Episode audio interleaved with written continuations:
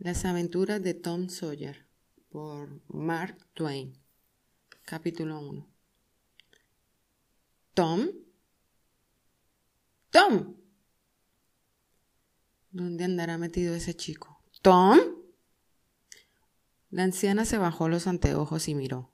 Por encima, alrededor del cuarto, después se lo subió a la frente y miró por debajo.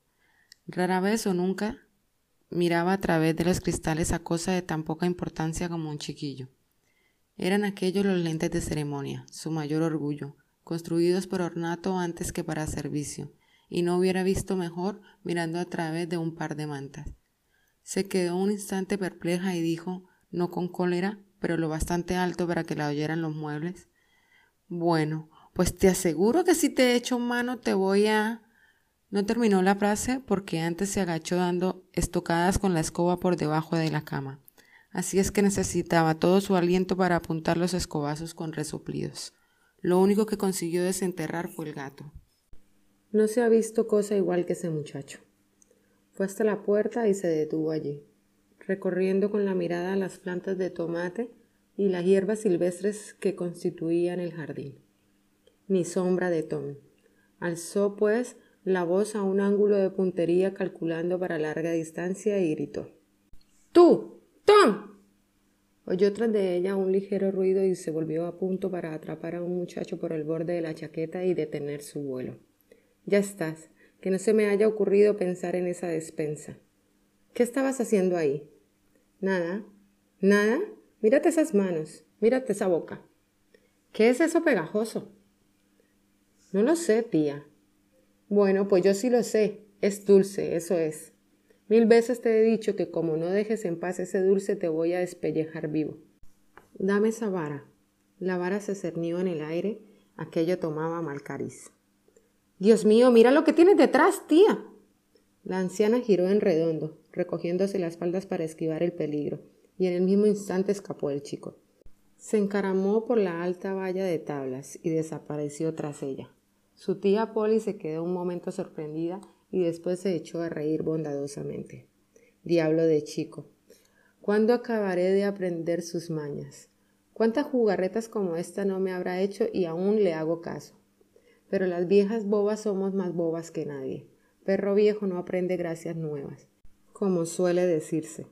Pero señor, si no me la juega del mismo modo dos días seguidos, ¿cómo va una a saber por dónde irá a salir?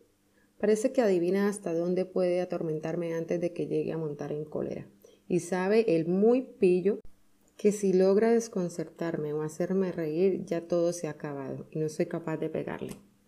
No, la verdad es que no cumplo mi deber para con este chico. Esa es la pura verdad. Tiene el diablo en el cuerpo, pero ¿qué le voy a hacer? Es el hijo de mi pobre hermana difunta y no tengo entrañas para susurrarle. Cada vez que le dejo sin castigo me remuerde la conciencia, y cada vez que le pego se me parte el corazón. Todo sea por Dios. Pocos son los días del hombre nacido de mujer y lleno de tribulación, como dice en la escritura, y así lo creo. Esta tarde se escapará del colegio y no tendré más remedio que hacerle trabajar mañana como castigo. Cosa dura es obligarle a trabajar los sábados, cuando todos los chicos tienen asueto pero aborrece el trabajo más que ninguna otra cosa y o soy un poco rígida con él o me convertiré en la perdición de ese niño. Tom hizo rabona, en efecto, y lo pasó en grande.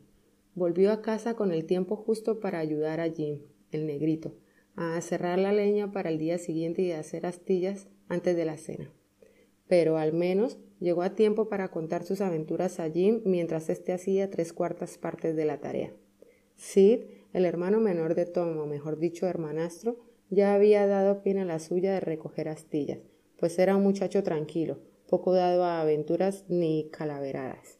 Mientras Tom cenaba y escamoteaba terrones de azúcar cuando la ocasión se le ofrecía, su tía le hacía preguntas llenas de malicia y trastienda, con el intento de hacerle picar el anzuelo y sonsacarle reveladoras confesiones como otras muchas personas, igualmente sencillas y candorosas, se envanecía de poseer un talento especial para la diplomacia tortuosa y sutil, y se complacía en mirar sus más obvios y transparentes artificios como maravillas de artera astucia. Así le dijo. Hacía bastante calor en la escuela, Tom, ¿no es cierto? Sí, señora. Muchísimo calor, ¿verdad? Sí, señora. ¿No te entraron ganas de irte a nadar? Tom sintió una vaga escama, un barrunto de alarmante sospecha. Examinó la cara de su tía Polly, pero nada sacó en limpio. Así es que contestó. No, tía, vamos, no muchas. La anciana alargó la mano y le palpó la camisa. Pero ahora no tienes demasiado calor con todo. Y se quedó tan satisfecha por haber descubierto que la camisa estaba seca sin dejar traslucir que era aquello lo que tenía en las mientes. Pero bien sabía ya Tom de dónde soplaba el viento. Así es que se apresuró a parar el próximo golpe. Algunos chicos nos estuvimos echando agua en la cabeza. Aún la tengo húmeda. ¿Ve usted? La tía Polly se quedó moina, pensando que no había advertido aquel detalle acusador y además le había fallado un tiro. Pero tuvo una nueva inspiración.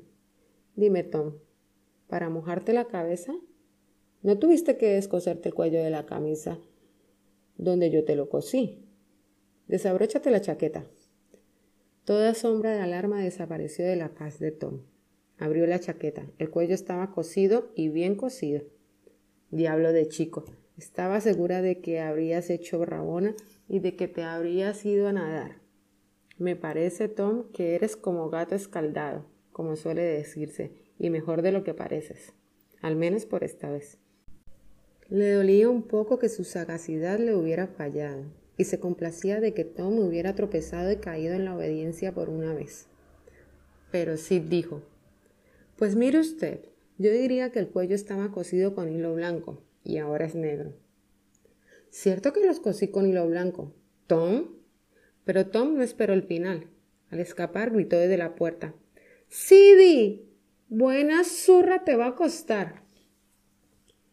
Ya en lugar seguro, sacó dos largas agujas que llevaba clavadas debajo de la solapa.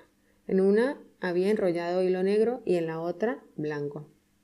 Si no es por Sid, no lo descubre. Unas veces lo cose con blanco y otras con negro.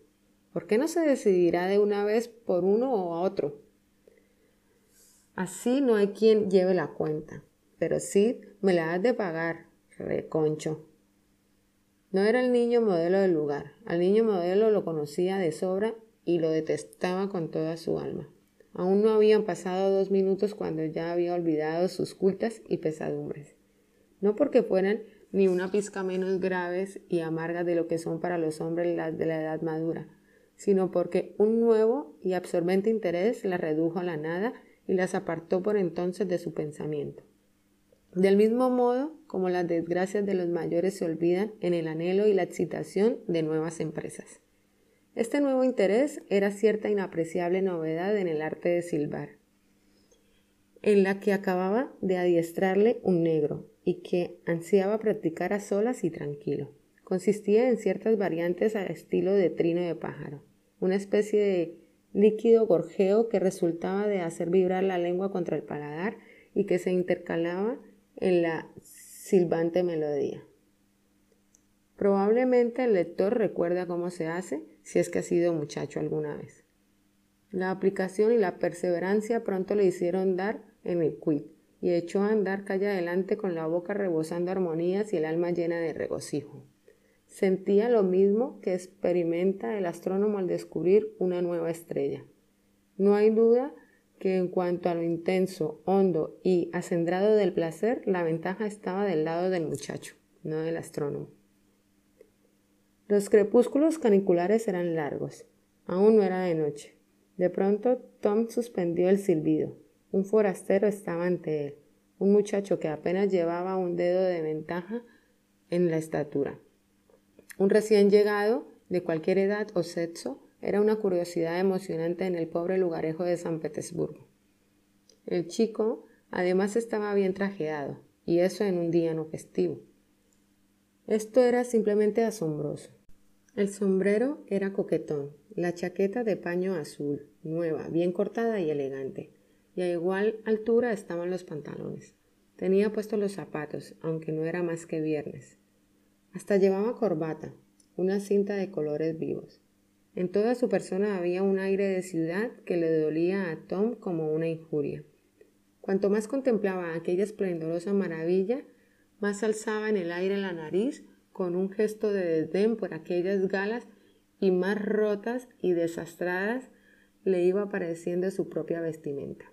Ninguno de los dos hablaba. Si uno se movía, se movía el otro, pero solo de costado, haciendo rueda. Seguían cara a cara y mirándose a los ojos sin pestañear. Al fin, Tom dijo, Yo te puedo. Pues anda y haz la prueba. Pues sí que te puedo. ¿A que no? ¿A que sí? ¿A que no? Siguió una pausa embarazosa. Después prosiguió Tom. ¿Y tú? ¿Cómo te llamas? ¿A ti qué te importa? Pues si me da la gana vas a ver si me importa. Pues ¿por qué no te atreves? Como hables mucho lo vas a ver. ¿Mucho, mucho, mucho? Tú te crees muy gracioso, pero con una mano atada atrás te podría dar una tunda si quisiera. ¿A qué no me la das? Vaya, un sombrero. Pues atrévete a tocármelo. Lo que tú eres es un mentiroso. Más lo eres tú. Como me digas esas cosas, agarro una piedra y te la estrello en la cabeza. ¿A qué no? Lo que tú tienes es miedo. Más tienes tú. Otra pausa y más miradas y más vueltas alrededor. Después empezaron a empujarse hombro con hombro.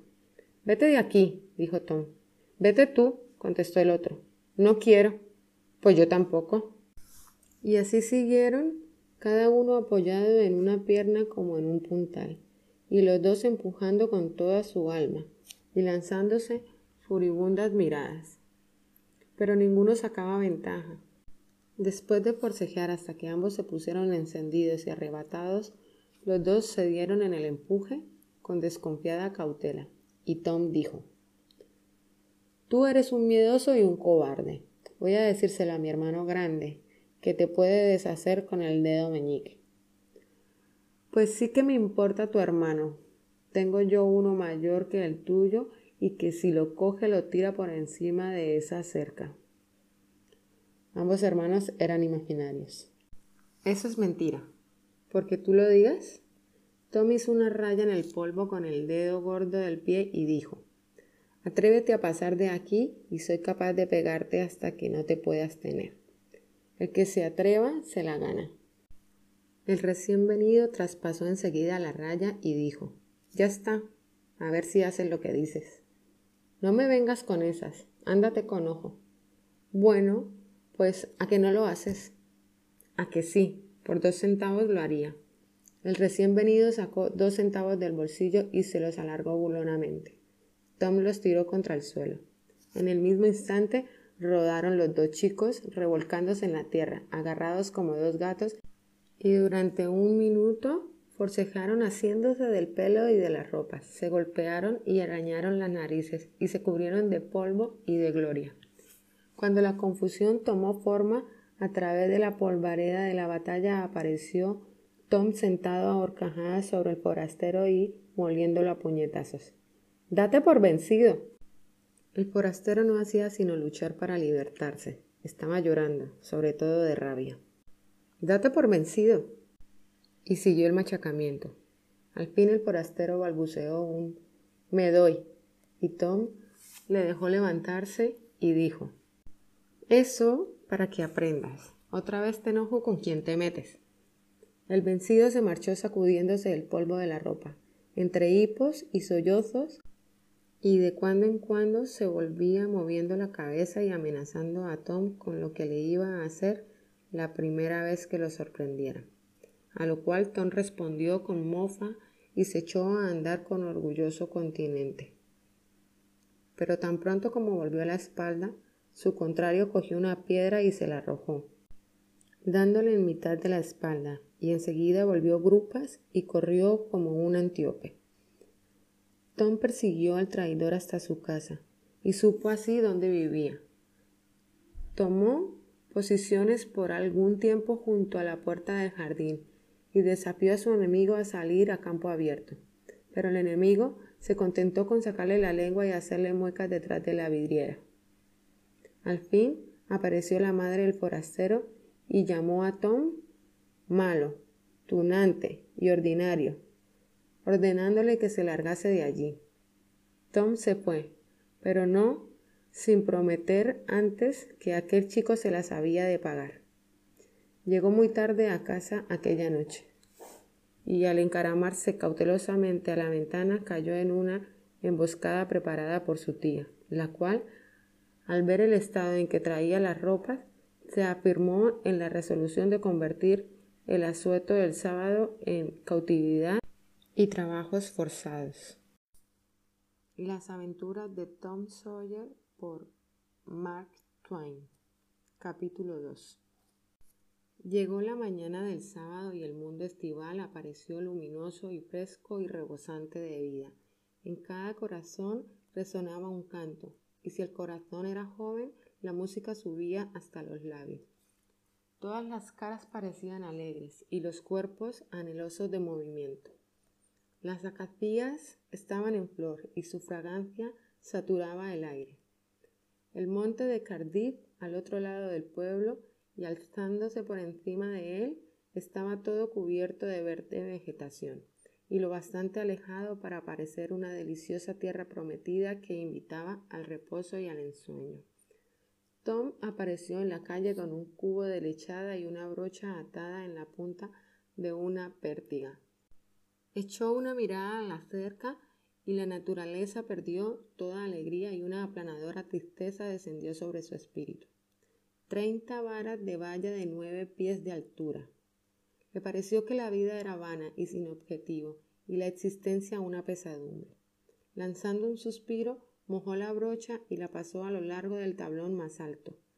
Repitió la operación. La volvió a repetir.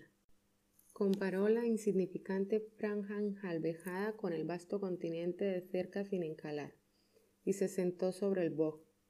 Descorazonado Jim salió a la puerta haciendo cabriolas, con un balde de zinc y cantando Las muchachas de Búfalo. Acarrear agua desde la fuente del pueblo había sido siempre a los ojos de Tom una cosa aborrecible. Pero entonces no le pareció así. Se acordó de que no faltaba allí compañía. Allí había siempre muchachos de ambos sexos, blancos, mulatos y negros, esperando ves, y entre tanto holgazaneaban, hacían cambios, reñían, se pegaban y bromeaban. Y se acordó de que, aunque la fuente solo distaba 150 varas, Jim jamás estaba de vuelta con un balde de agua en menos de una hora, y aún entonces era porque alguno había tenido que ir en su busca. Tom le dijo, Oye Jim, yo iré a traer el agua si tú encalas un pedazo. Jim sacudió la cabeza y contestó, No puedo, amo Tom. El ama vieja me ha dicho que tengo que traer el agua y no entretenerme con nadie. Ha dicho que se figuraba que el amo Tom me pediría que encalase y que lo que tenía que hacer yo era andar listo y no ocuparme más que de lo mío, que ella se ocuparía del encalado. No te importe lo que haya dicho Jim, siempre dice lo mismo. Déjame el balde y no tardo ni un minuto. Ya verás cómo nos entera. No me atrevo, amo Tom. El ama me va a cortar el pescuezo. De veras que sí. ¿Ella? Nunca pega a nadie. Da capirotazos con el dedal y eso, ¿a quién le importa? Amenaza mucho, pero aunque hable no hace daño, a menos que se ponga a llorar. Jim, te daré una canica, te daré una de las blancas. Jim empezó a vacilar. Una blanca, Jim, y es de primera. Anda, de esas se ven pocas, pero tengo un miedo muy grande de la ama vieja. Pero Jim era de débil carne mortal. La tentación era demasiado fuerte. Puso el cubo en el suelo y cogió la canica. Un instante después iba volando calle abajo con el cubo en la mano y un gran escosor en las posaderas. Tom enjalbejaba con furia y la tía Polly se retiraba del campo de batalla con una zapatilla en la mano y el brillo de la victoria en los ojos.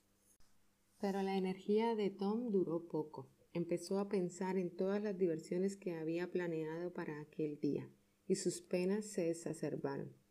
Muy pronto los chicos que tenían asueto pasarían retosando.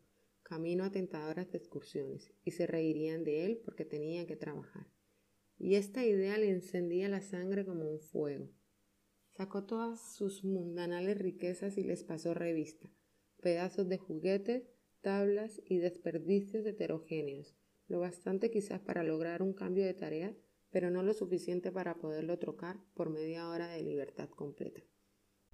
Se volvió pues a guardar en el bolsillo sus escasos recursos y abandonó la idea de intentar el soborno de los muchachos. En aquel tenebroso y desesperado momento sintió una inspiración, nada menos que una soberbia, magnífica inspiración. Cogió la brocha y se puso tranquilamente a trabajar. Ben Rogers apareció a la vista en aquel instante. De entre todos los chicos, era de aquel precisamente de quien más había temido las burlas. Ben venía dando saltos y cabriolas, señal evidente de que tenía el corazón libre de pesadumbres y grandes esperanzas de divertirse. Estaba comiéndose una manzana, y de cuando en cuando lanzaba un prolongado y melodioso alarido seguido de un bronco y profundo tilín, tilín, tilón, tilín, tilón, porque venía imitando a un vapor del Mississippi. Al acercarse acortó la marcha, enfiló hacia el medio de la calle, se inclinó hacia estribor y tomó la vuelta de la esquina pesadamente y con gran aparato y solemnidad, porque estaba representando al Gran Missouri y se consideraba a sí mismo con nueve pies de calado. Era buque, capitán y campana de las máquinas, todo en una pieza, y así es que tenía que imaginarse de pie en su propio puente, dando órdenes y ejecutándolas. Para. Tilín, tilín, tilín. La arrancada iba disminuyendo y el barco se acercaba lentamente a la acera. Máquinas atrás. Tilín, lin, lin, con los brazos rígidos pegados a los costados. Atrás la de estribor. Tilín, lin, lin. Chu, chu, chu. Entre tanto, el brazo derecho describía grandes círculos porque representaba una rueda de cuarenta pies de diámetro. Atrás la de babor.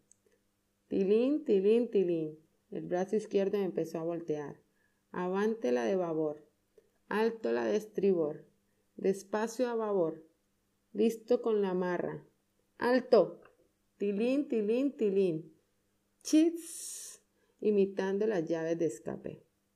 Tom siguió encalando sin hacer caso del vapor. Ben se le quedó mirando un momento y dijo, Jeje, estás pagando, ¿eh? Se quedó sin respuesta. Tom examinó su último toque con mirada de artista. Después dio otro ligero brochazo y examinó, como antes, el resultado. Ben atracó a su costado. A Tom se le hacía la boca agua pensando en la manzana, pero no cejó en su trabajo. Hola, compadre, le dijo Ben. Te hacen trabajar, ¿eh? Ah, eres tú, Ben. No te había visto. Oye, me voy a nadar. ¿No te gustaría venir? Pero claro que te gustará más trabajar. Claro que te gustará.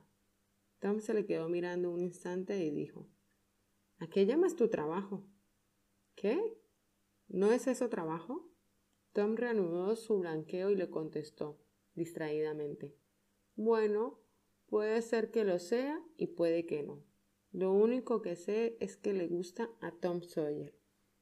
Vamos, ¿me vas a hacer creer que a ti te gusta? La brocha continuó moviéndose. ¿Gustar? No sé por qué no va a gustarme. ¿Es que le dejan a un chico blanquear una cerca todos los días? Aquello puso la cosa bajo una nueva luz. Ben dejó de mordisquear la manzana. Tom movió la brocha coquetonamente atrás y adelante. Se retiró dos pasos para ver el efecto. Añadió un toque allí y otro allá. Juzgó otra vez el resultado.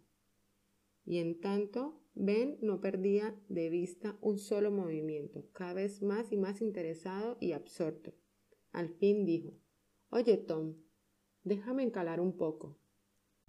Tom reflexionó. Estaba a punto de acceder, pero cambió de propósito. No, no, eso no podría ser, Ben. Ya ves, mi tía Polly es muy exigente para esta cerca porque está aquí, en mitad de la calle, ¿sabes? pero si fuera la cerca de trasera no me importaría, ni a ella tampoco. No sabes tú lo que le preocupa a esta cerca. Hay que hacerlo con la mar de cuidado.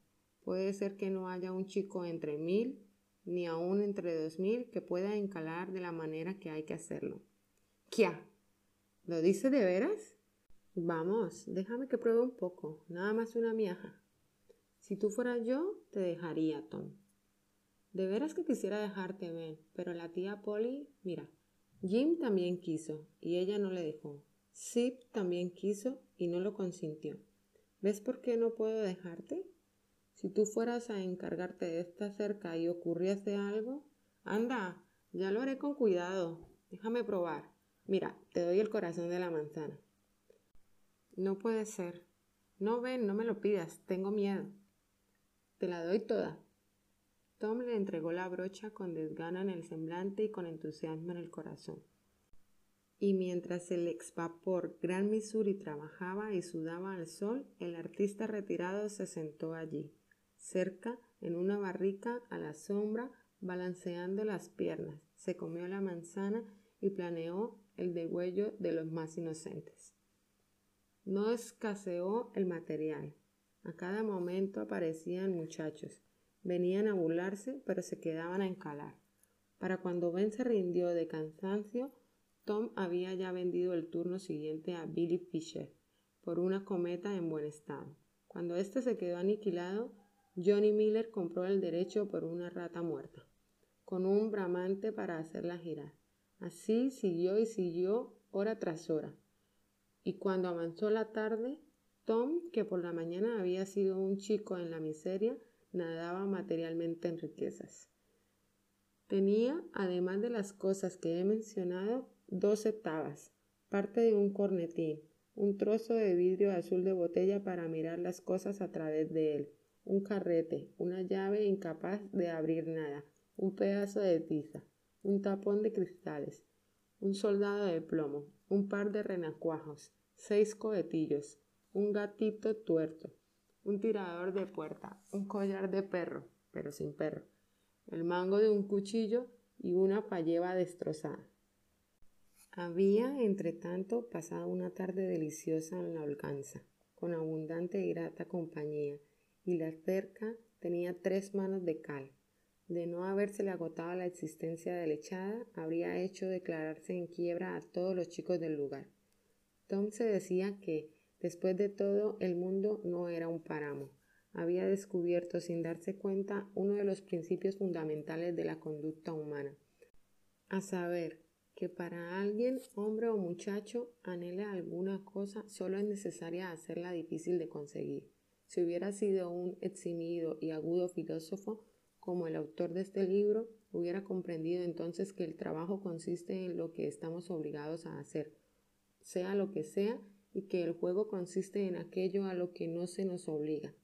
Y esto me ayudaría a entender por qué confeccionar flores artificiales o andar en el treadmill uno es trabajo, mientras que jugar a los bolos o escalar el Mont Blanc no es más que divertimiento. Hay en Inglaterra caballeros opulentos que durante el verano guían las diligencias de cuatro caballos y hacen el servicio diario de 20 o 30 millas porque el hacerlo les cuesta mucho dinero. Pero si se les ofreciera un salario por su tarea, eso la convertiría en trabajo y entonces dimitirían. Las aventuras de Tom Sawyer por Mark Twain Capítulo 3 Tom se presentó a su tía, que estaba sentada junto a la ventana abierta de par en par en un alegre cuartito de las traseras de la casa, el cual servía a la vez de alcoba, comedor y despacho. La tibieza del aire estival, el olor de las flores y el zumbido adormecedor de las abejas habían producido su efecto, y la anciana estaba dando cabezadas sobre la calceta, pues no tenía otra compañía que la del gato y éste se hallaba dormido sobre su falda. Estaba tan segura de que Tom habría ya desertado de su trabajo hacía mucho rato, que se sorprendió de verle entregarse así con tal intrepidez en sus manos. Él dijo ¿Me puedo ir a jugar, tía? ¿Qué? ¿Tan pronto? ¿Cuánto has enjalvejado? Ya está todo, tía. Tom, no me mientas, no lo puedo sufrir. No miento, tía, ya está todo hecho. La tía Polly confiaba poco en tal testimonio.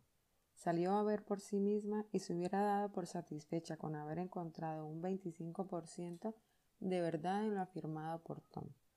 Cuando vio toda la cerca encalada y no solo encalada, sino primorosamente reposando con varias manos de lechada y hasta con una franja de añadidura en el suelo, su asombro no podía expresarse con palabras. Alabado sea Dios, dijo. Nunca lo creyera. No se puede negar. Sabes trabajar cuando te da por ahí. Y después añadió, aguando el elogio. Pero te da por ahí rara vez, la verdad sea dicha. Bueno, anda a jugar, pero acuérdate y no tardes una semana en volver, porque te voy a dar una zurra. Tan emocionada estaba por la brillante hazaña de su sobrino que lo llevó a la despensa, escogió la mejor manzana y se la entregó juntamente con una edificante disertación sobre el gran valor y el gusto especial que adquieren los dones cuando nos vienen no por pecaminosos medios, sino por nuestro propio virtuoso esfuerzo. Y mientras terminaba con un oportuno latiguillo bíblico, Tom le escamoteó una rosquilla. Después se fue dando saltos y vio a Sid en el momento en que empezaba a subir la escalera exterior que conducía a las habitaciones altas por detrás de la casa. Había abundancia de terrones a mano, y el aire se llenó de ellos en un segundo. Zumbaban en torno a Sid como una granizada, y antes de que tía Polly pudiera volverse de su sorpresa y acudir en socorro, seis o siete pellazos habían producido efecto sobre la persona de Sid, y Tom había saltado a la cerca y desaparecido. Había allí una puerta, pero a Tom, por regla general, le escaseaba el tiempo para poder usarla. Sintió descender la paz sobre su espíritu una vez que ya había ajustado cuentas con Sid por haber descubierto lo del hilo, poniéndolo en dificultades. Dio la vuelta a toda la manzana y vino a parar en una calleja pangosa, por detrás del establo donde su tía tenía las vacas. Estaba fuera de todo peligro de captura y castigo, y se encaminó apresurado hacia la plaza pública del pueblo, donde dos batallones de chicos se habían reunido para librar una batalla, según tenían convenido. Tom era general de uno de los dos ejércitos, Joe Harper, un amigo del alma, general del otro. Estos eximios caudillos no descendían hasta luchar personalmente. Eso se quedaba para la morralla sino que se sentaban mano a mano en una eminencia y desde allí conducían las marciales operaciones dando órdenes que transmitían sus ayudantes de campo. El ejército de Tom ganó una gran victoria tras rudo y tenaz combate. Después se contaron los muertos, se canjearon prisioneros y se acordaron los términos del próximo desacuerdo. Y hecho esto, los dos ejércitos formaron y se fueron, y Tom se volvió solo hacia su morada. Al pasar junto a la casa donde vivía Jeff Thatcher, vio en el jardín a una niña desconocida, una linda criatura de ojos azules, con el pelo rubio peinado en dos largas trenzas, delantal blanco de verano y pantalón con puntillas. El héroe, recién coronado de laureles, cayó sin disparar un tiro. Una cierta Amy Lawrence se disipó de su corazón y no dejó ni un recuerdo detrás. Se había creído locamente enamorado, le había parecido su pasión, un fervoroso culto, y he aquí que no era más que una trivial y efímera debilidad. Había dedicado meses a su conquista, apenas hacía una semana que ella se había rendido. Él había sido durante siete breves días el más feliz y orgulloso de los chicos, y allí en un instante la había despedido de su pecho sin un adiós. Adoró a esta repentina y seráfica aparición con furtivas miradas hasta que notó que ella le había visto. Fingió entonces que no había advertido su presencia y empezó a presumir haciendo toda suerte de absurdas e infantiles habilidades para ganarse su admiración. Continuó por un rato la grotesca exhibición, pero al poco y mientras realizaba ciertos ejercicios gimnásticos arriesgadísimos, vio con el rabillo del ojo que la niña se dirigía hacia la casa. Tom se acercó a la valla y se apoyó en ella, afligido, con la esperanza de que aún se detendría un rato. Ella se paró un momento en los escalones y avanzó hacia la puerta. Tom lanzó un hondo suspiro al verla poner el pie en el umbral, pero su faz se iluminó de pronto, pues la niña arrojó un pensamiento por encima de la valla antes de desaparecer. El rapaz echó a correr y dobló la esquina, deteniéndose a corta distancia de la flor y entonces se entoldó los ojos con la mano y empezó a mirar calle abajo, como si hubiera descubierto en aquella dirección algo de gran interés. Después cogió una paja del suelo y trató de sostenerla en equilibrio sobre la punta de la nariz, echando hacia atrás la cabeza, y mientras se movía de aquí para allá para sostener la paja, se fue acercando más y más al pensamiento, y al cabo le puso encima su pie desnudo, lo agarró con prensiles dedos, se fue con él renqueando y desapareció tras de la esquina. Pero nada más que por un instante, el preciso para colocarse la flor en un ojal por dentro de la chaqueta, próxima al corazón o probablemente al estómago, porque no era muy ducho en anatomía, en modo alguno supercrítico. Volvió enseguida y rondó en torno de la valla hasta la noche, presumiendo, como antes, pero la niña no se dejó ver y Tom se consoló pensando que quizás se habría acercado a alguna ventana y habría visto sus homenajes. Al fin se fue a su casa de mala gana con la cabeza llena de ilusiones. Durante la cena estaba tan inquieto y alborotado que su tía se preguntaba qué es lo que le pasaría a ese chico. Sufrió una buena reprimenda por el apedreamiento y no le importó ni un comino. Trató de robar azúcar y recibió un golpe en los nudillos. Tía, dijo, así no le pegas cuando la coge. No, pero no la atormenta a una como me atormentas tú. No quitarías mano al azúcar si no te estuviera mirando. A poco se metió la tía en la cocina y Sid, glorioso de su inmunidad, alargó la mano hacia el azucarero, lo cual era alarde afrentoso para Tom, a duras penas soportable. Pero a Sid se le escurrieron los dedos y el azucarero cayó y se hizo pedazos. Tom se quedó en suspenso, en un rapto de alegría, tan enajenado que pudo contener la lengua y guardar silencio. Pensaba que no diría palabra, ni siquiera cuando entrase su tía, sino que seguiría sentado y quedó hasta que ella preguntase quién había hecho el estropicio entonces se lo diría, y no habría cosa más gustosa en el mundo que ver al modelo atrapado.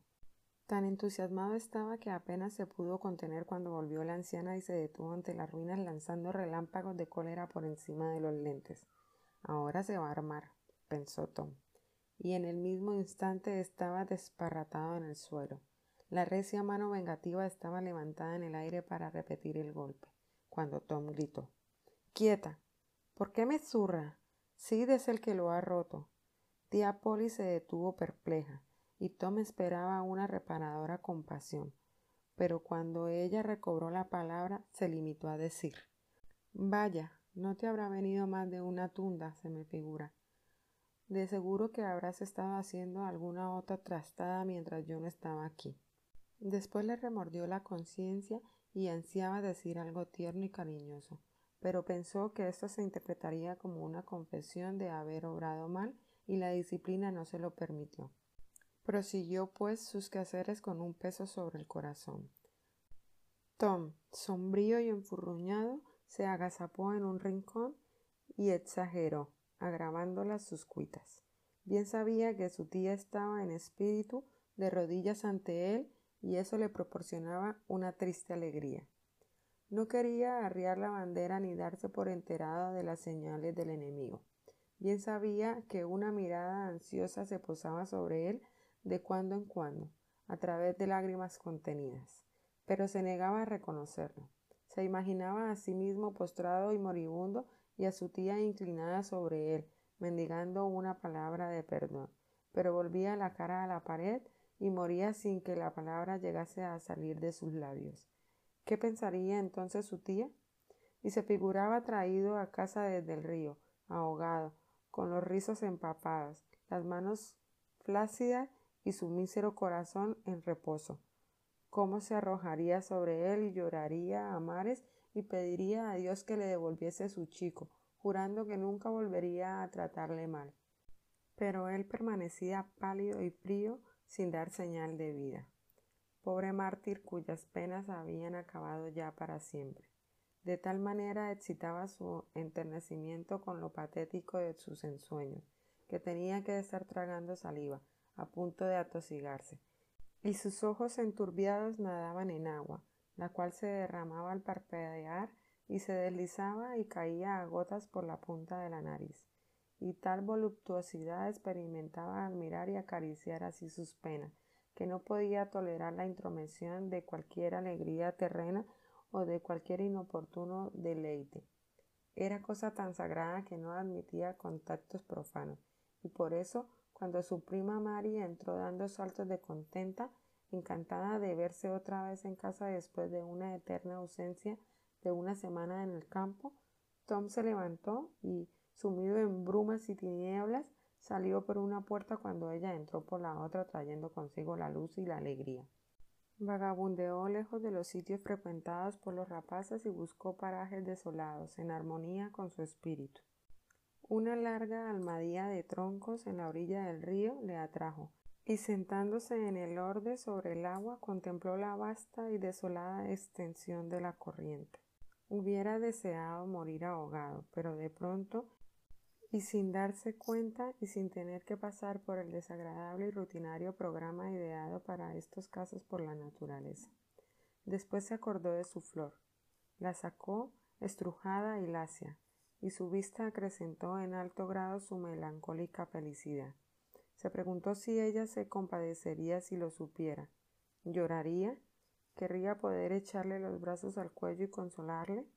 ¿O le volvería fríamente la espalda como todo el resto de la humanidad? Esta visión le causó tales agonías de delicioso sufrimiento que la reprodujo una y otra vez en su magín y la volvía a imaginar con nuevos y variados aspectos, hasta dejarla gastada y pelada por el uso. Al fin se levantó dando un suspiro y partió entre las sombras. Serían las nueve y media o las diez cuando vino a dar a la calle ya desierta, donde vivía la amada desconocida. Se detuvo un momento. Ningún ruido llegó a sus oídos. Una bujía proyectaba un mortecino resplandor sobre la cortina de una ventana del piso alto. ¿Estaba ella allí? Trepó por la valla, marchó con cauteloso paso por entre las plantas hasta llegar bajo la ventana. Miró hacia arriba largo rato emocionado. Después se echó en el suelo tendiéndose de espaldas con las manos cruzadas sobre el pecho y en ellas la pobre flor marchita. Y así quisiera morir abandonado de todos, sin cobijo sobre su cabeza, sin una mano querida que enjugase el sudor de su frente, sin una cara amiga que se inclinase sobre él, compasiva en el trance final. Y así lo vería ella cuando se asomase a mirar la alegría de la mañana.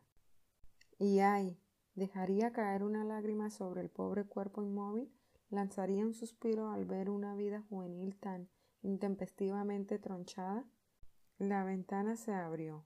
La voz áspera de una criada profanó el augusto silencio y un diluvio de agua dejó empapados los restos del mártir tendido en tierra. El héroe medio ahogado se irguió de un salto resoplando. Se oyó el zumbido de una piedra en el aire, entremezclado con el murmullo de una imprecación. Después, como un estrépito de cristales rotos, y una diminuta forma figurativa saltó por encima de la valla y se alejó, disparada en las tinieblas. Poco después, cuando Tom, desnudo para acostarse, examinaba sus ropas remojadas a la luz de un cabo de vela, Sid se despertó. Pero si es que tuvo alguna idea de hacer alusiones personales, lo pensó mejor y se estuvo quedo, pues en los ojos de Tom había un brillo amenazador. Tom se metió en la cama sin añadir a sus enojos el de rezar y Sid apuntó en su memoria esta omisión. Las aventuras de Tom Sawyer por Mark Twain capítulo 4 El sol se levantó sobre un mundo tranquilo y lanzó sus esplendores como una bendición sobre el pueblecito apacible.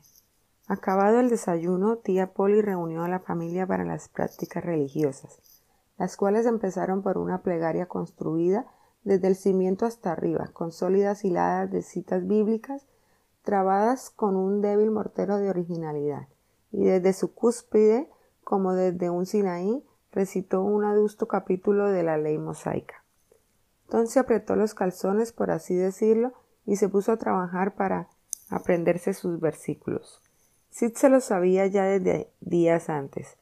Tom reconcentró todas sus energías para grabar en su memoria cinco nada más y escogió un trozo del sermón de la montaña porque no pudo encontrar otros versículos que fueran tan cortos. Al cabo de media hora tenía una idea vaga y general de la lección, pero nada más, porque su mente estaba revoloteando por todas las esferas del pensamiento humano y sus manos ocupadas en absorbentes y creativas tareas. Mary le cogió el libro para tomarle la lección, y él trató de hacer camino entre la niebla. Bienaventurados los los pobres. Sí, pobres. Bienaventurados los pobres de de espíritu, de espíritu. Bienaventurados los pobres de espíritu porque ellos ellos de ellos porque de ellos Bienaventurados los pobres de espíritu, porque de ellos será el reino de los cielos. Bienaventurados los que lloran, porque ellos, porque ellos re, porque ellos re, reci, porque ellos reci, no sé lo que sigue, recibirán. Ah, porque ellos recibirán, recibirán, los que lloran. Bienaventurados los que recibirán, porque ellos llorarán, porque recibirán. ¿Qué recibirán? ¿Por qué no me lo dices, Mari? ¿Por qué eres tan tacaña? Ay, Tom, simple. No creas que es por hacerte rabiar. No soy capaz. Tienes que volver a estudiarlo. No te apures, Tom. Ya verás cómo lo aprendes y si te lo sabes te voy a dar una cosa preciosa. Anda, a ver si eres bueno. Bien, pues dime lo que me vas a dar, Mari. Dime lo que es. Eso no importa, Tom. Ya sabes que cuando prometo algo es verdad. Te creo, Mari. Voy a darle otra mano. Y se la dio, y bajó la doble presión de la curiosidad y de la prometida ganancia. Lo hizo con tal ánimo que tuvo un éxito deslumbrador. Mary le dio una flamante navaja Barlow que valía doce centavos y medio, y las convulsiones de deleite que corrieron por su organismo lo conmovieron hasta los cimientos. Verdad es que la navaja era incapaz de cortar cosa alguna, pero era una Barlow de las de verdad, y en eso había imponderable grandiosidad. Aunque de dónde sacarían la idea los muchachos del oeste de que tal arma pudiera llegar a ser falsificada con menos cabo para ella. Es un grave misterio y quizá lo será siempre. Tom logró hacer algunos cortes en el aparador y se preparaba a empezar con la mesa de escribir cuando le llamaron para vestirse y asistir a la escuela dominical. Mary le dio una jofaina de estaño y un trozo de jabón, y él salió fuera de la puerta y puso la jofaina en un banquillo que allí había. Después mojó el jabón en el agua y lo colocó sobre el banco. Se remangó los brazos, vertió suavemente el agua en el suelo y enseguida entró en la cocina y empezó a restregarse vigorosamente con la toalla que estaba atrás de la puerta. Pero Mary se la quitó y le dijo ¿No te da vergüenza, Tom? No seas tan malo, no tengas miedo al agua. Tom se quedó un tanto desconcertado. Llenaron de nuevo la jofaina y esta vez Tom se inclinó sobre ella sin acabar de decidirse. Reuniendo ánimos, hizo una profunda aspiración y empezó. Cuando entró a poco en la cocina, con los ojos cerrados, buscando a tienta la toalla, un honroso testimonio de agua y burbujas de jabón le corría por la cara y goteaba en el suelo. Pero cuando salió la luz de entre la toalla aún no estaba aceptable, pues el territorio limpio terminaba de pronto en la barbilla y las mandíbulas como un antifaz y más allá de esa línea había una oscura extensión de terreno de secano que corría hacia abajo por el frente y hacia atrás, dando la vuelta al pescuezo. Mari le cogió por su cuenta, y cuando acabó con él era un hombre nuevo y un semejante, sin distinción de color, y el pelo empapado estaba cuidadosamente cepillado, y sus cortos rizos ordenados para producir un general efecto simétrico y coquetón. A solas se alisaba los rizos con gran dificultad y trabajo, y se dejaba el pelo pegado a la cabeza, porque tenía los rizos por cosa afeminada y los suyos le amargaban la existencia. Mary sacó después un traje que Tom solo se había puesto los domingos durante dos años. Le llamaban el otro traje, y por ello podemos deducir lo sucinto de su guardarropa. La muchacha le dio un repaso después que él se hubo vestido, le abotonó la chaqueta hasta la barbilla, le volvió el ancho cuello de la camisa sobre los hombros, le coronó la cabeza después de cepillarlo con un sombrero de paja moteado. Parecía, después, mejorado y atrozmente incómodo, y no lo estaba menos de lo que parecía, pues había en el traje completo y en la limpieza una sujeción y entorpecimiento que le atormentaban. Tenía la esperanza de que Mary no se acordaría de los zapatos, pero resultó fallida. Se los untó concienzudamente con una capa de cebo, según era el uso, y se los presentó. Tom perdió la paciencia y protestó de que siempre lo obligaran a hacer lo que no quería, pero Mary le dijo persuasiva Anda, Tom, sé un buen chico. Y Tom se los puso gruñendo.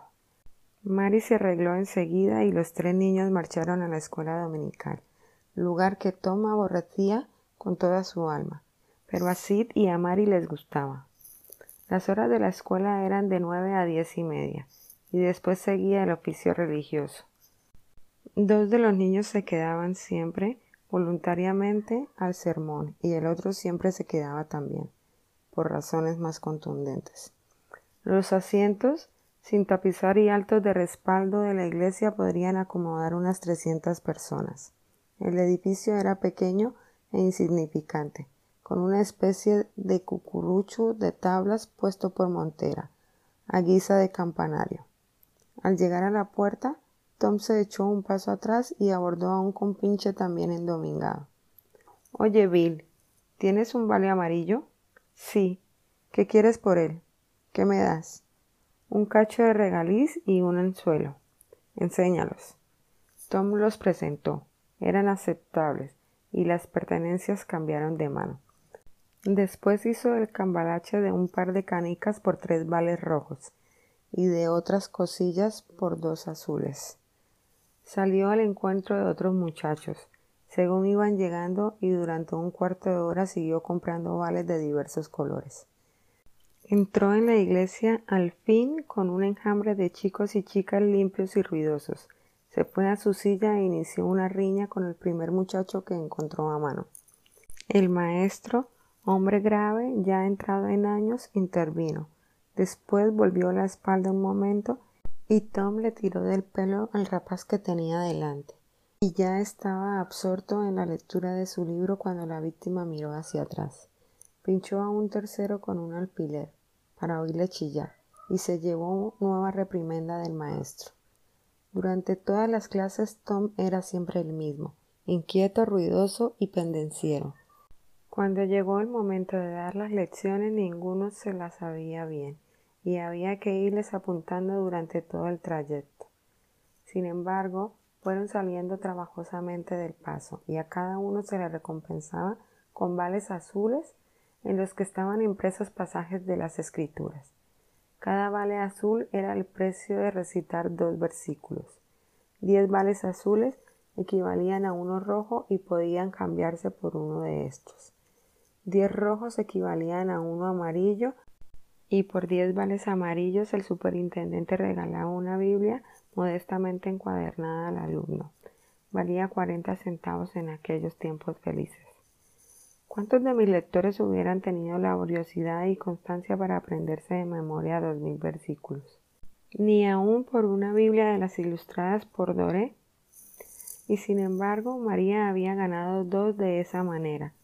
Fue la paciente labor de dos años y un muchacho de estirpe germánica había conquistado cuatro o cinco.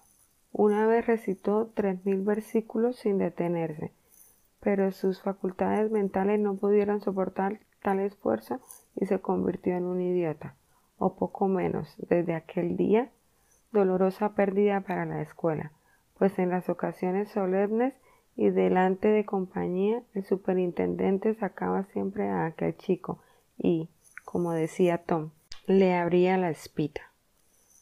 Solo los alumnos mayorcitos llegaban a conservar los vales y a persistir en la tediosa labor bastante tiempo para lograr una Biblia.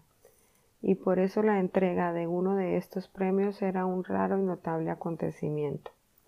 El alumno premiado era un personaje tan glorioso y conspicuo por aquel día, que en el acto se encendía en el pecho de cada escolar una ardiente emulación, que solía durar un par de semanas.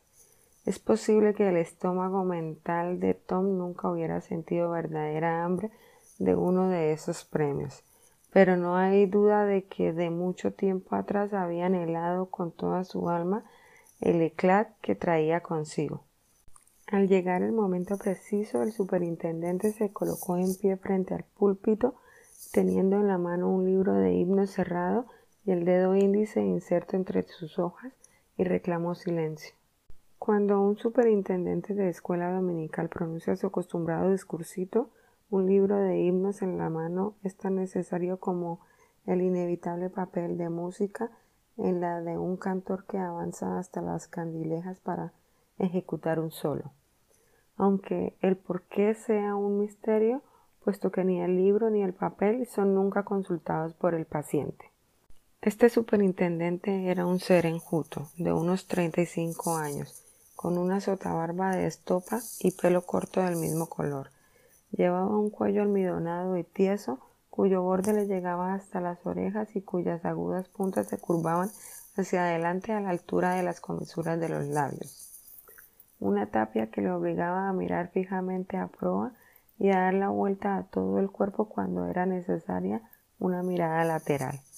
Tenía la barbilla apuntalada por un amplio lazo de corbata de las dimensiones de un billete de banco, y los flecos en los bordes y las punteras de las botas dobladas hacia arriba a la moda del día, como patines de trineo.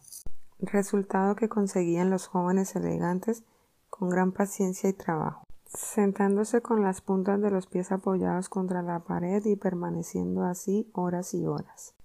Mr. Walters tenía un aire de ardoso interés y era sincero y cordial en el fondo, y consideraba las cosas y los lugares religiosos con tal reverencia y tan aparte de los afanes mundanos que, sin que se diera cuenta de ello, la voz que usaba en la escuela dominical había adquirido una entonación peculiar, que desaparecía por completo en los días de entre semana. Empezó de esta manera. Ahora, niños, os vais a estar sentados, todo lo derechitos y quietos que podáis, y me vais a escuchar con toda atención por dos minutos. Así, así me gusta. Así es como los buenos niños y las niñas tienen que estar. Estoy viendo a una pequeña que mira por la ventana. Me temo que se figura que yo ando por ahí fuera, acaso en la copa de uno de los árboles, echando un discurso a los pajaritos. Necesito deciros el gozo que me causa ver tantas caritas alegres y limpias reunidas en un lugar como este, aprendiendo a hacer buenas obras y a ser buenos. Y siguió por la senda adelante. No hay para qué relatar el resto de la oración. Era de un modelo que no cambia y por eso nos es familiar a todos. El último tercio del discurso se malogró en parte por haberse reanudado las pendencias y otros escarceos entre algunos de los chicos más traviesos y por inquietudes y murmullos que se extendían cada vez más llegando su oleaje hasta las bases de aisladas a inconmovibles rocas como Sid y Mary. Pero todo ruido cesó de repente al extinguirse la voz de Mr. Walters, y el término del discurso fue recibido con una silenciosa explosión de gratitud. Buena parte de los cuchicheos había sido originada por un acontecimiento más o menos raro, la entrada de visitantes. Eran estos el abogado Thatcher, acompañado por un anciano decrépito, un gallardo y personudo caballero de pelo gris, entrado en años, y una señora solemne que era sin duda la esposa de aquel. La señora llevaba una niña de la mano. Tom había estado intranquilo y lleno de angustias y aflicciones y aún de remordimientos. No podía cruzar la mirada con la de Amy Lawrence ni soportar las que ésta le dirigía. Pero cuando vio a la niña recién llegada el alma se le hundió de dicha.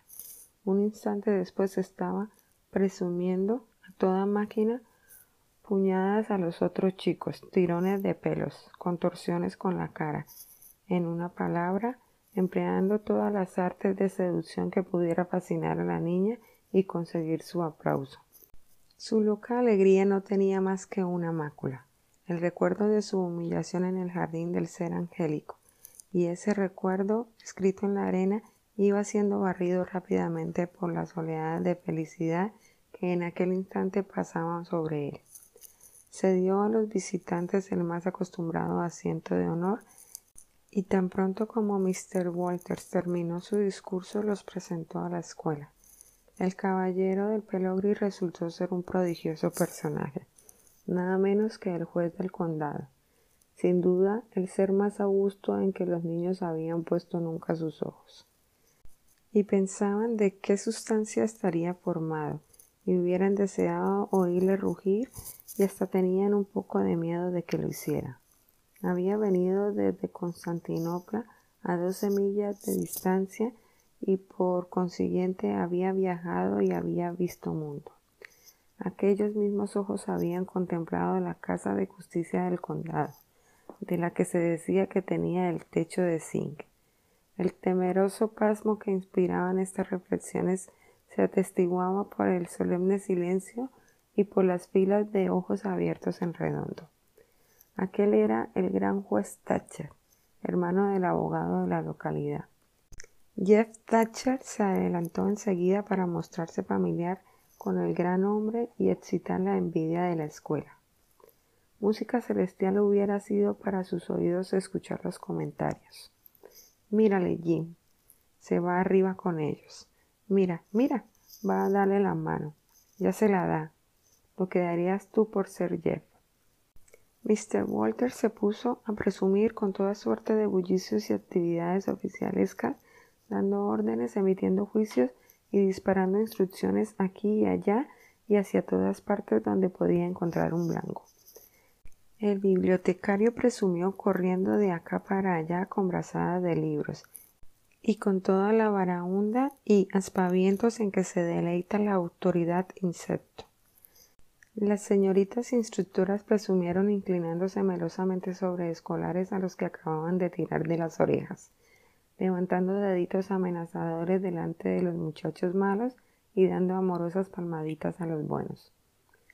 Los caballeretes instructores presumían prodigando regañinas y otras pequeñas muestras de incansable celo por la disciplina, y unos y otros tenían grandes quehaceres en la librería que los obligaban a ir y venir incesantemente y al parecer con gran agobio y molestia. Las niñas presumían de mil distintos modos y los chicuelos presumían con tal diligencia que los proyectiles de papel y rumor de reyertas llenaban el aire. Y cerniéndose sobre todo ello, el grande hombre seguía sentado, irradiaba una majestuosa sonrisa judicial sobre toda la concurrencia y se calentaba al sol de su propia grandeza pues estaba presumiendo también. Solo una cosa faltaba para hacer el gozo de Mr. Walters completo, y era la ocasión de dar el premio de la Biblia y exhibir un fenómeno. Algunos escolares tenían vales amarillos, pero ninguno tenía los necesarios. Ya había él investigado entre las estrellas de mayor magnitud. Hubiera dado todo lo del mundo, en aquel momento porque lo hubieran restituido con la mente recompuesta aquel muchacho alemán. Y entonces, cuando había muerto toda esperanza, Tom Sawyer se adelantó con nueve vales amarillos, nueve vales rojos y diez azules, y solicitó una Biblia. Fue un rayo cayendo de un cielo despejado, Walters no esperaba una petición semejante de tal persona en los próximos diez años. Pero no había que darle vueltas. Allí estaban los vales y eran moneda legal.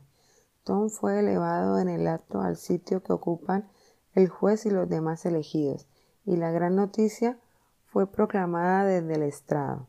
Era la más pasmosa sorpresa de la década, y tan honda sensación produjo que levantó al héroe nuevo hasta la altura misma del héroe judicial. Todos los chicos estaban muertos de envidia, pero los que sufrían más agudos tormentos eran los que se daban cuenta demasiado tarde de que ellos mismos habían contribuido a aquella odiosa apoteosis por ceder sus vales a Tom a cambio de las riquezas que había amontonado vendiendo permisos para enjalbejar.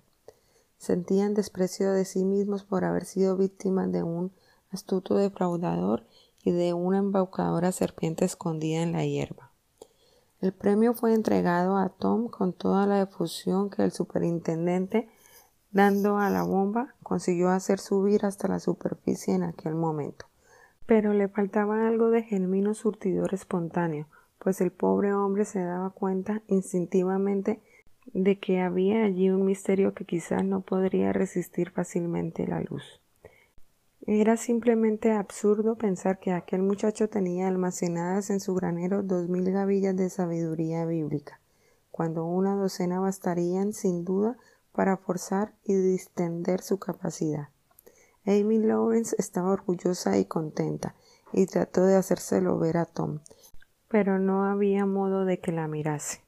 No, no adivinaba la causa. Después se turbó un poco Enseguida la asaltó una vaga sospecha y se disipó y tornó a surgir. Vigiló atenta.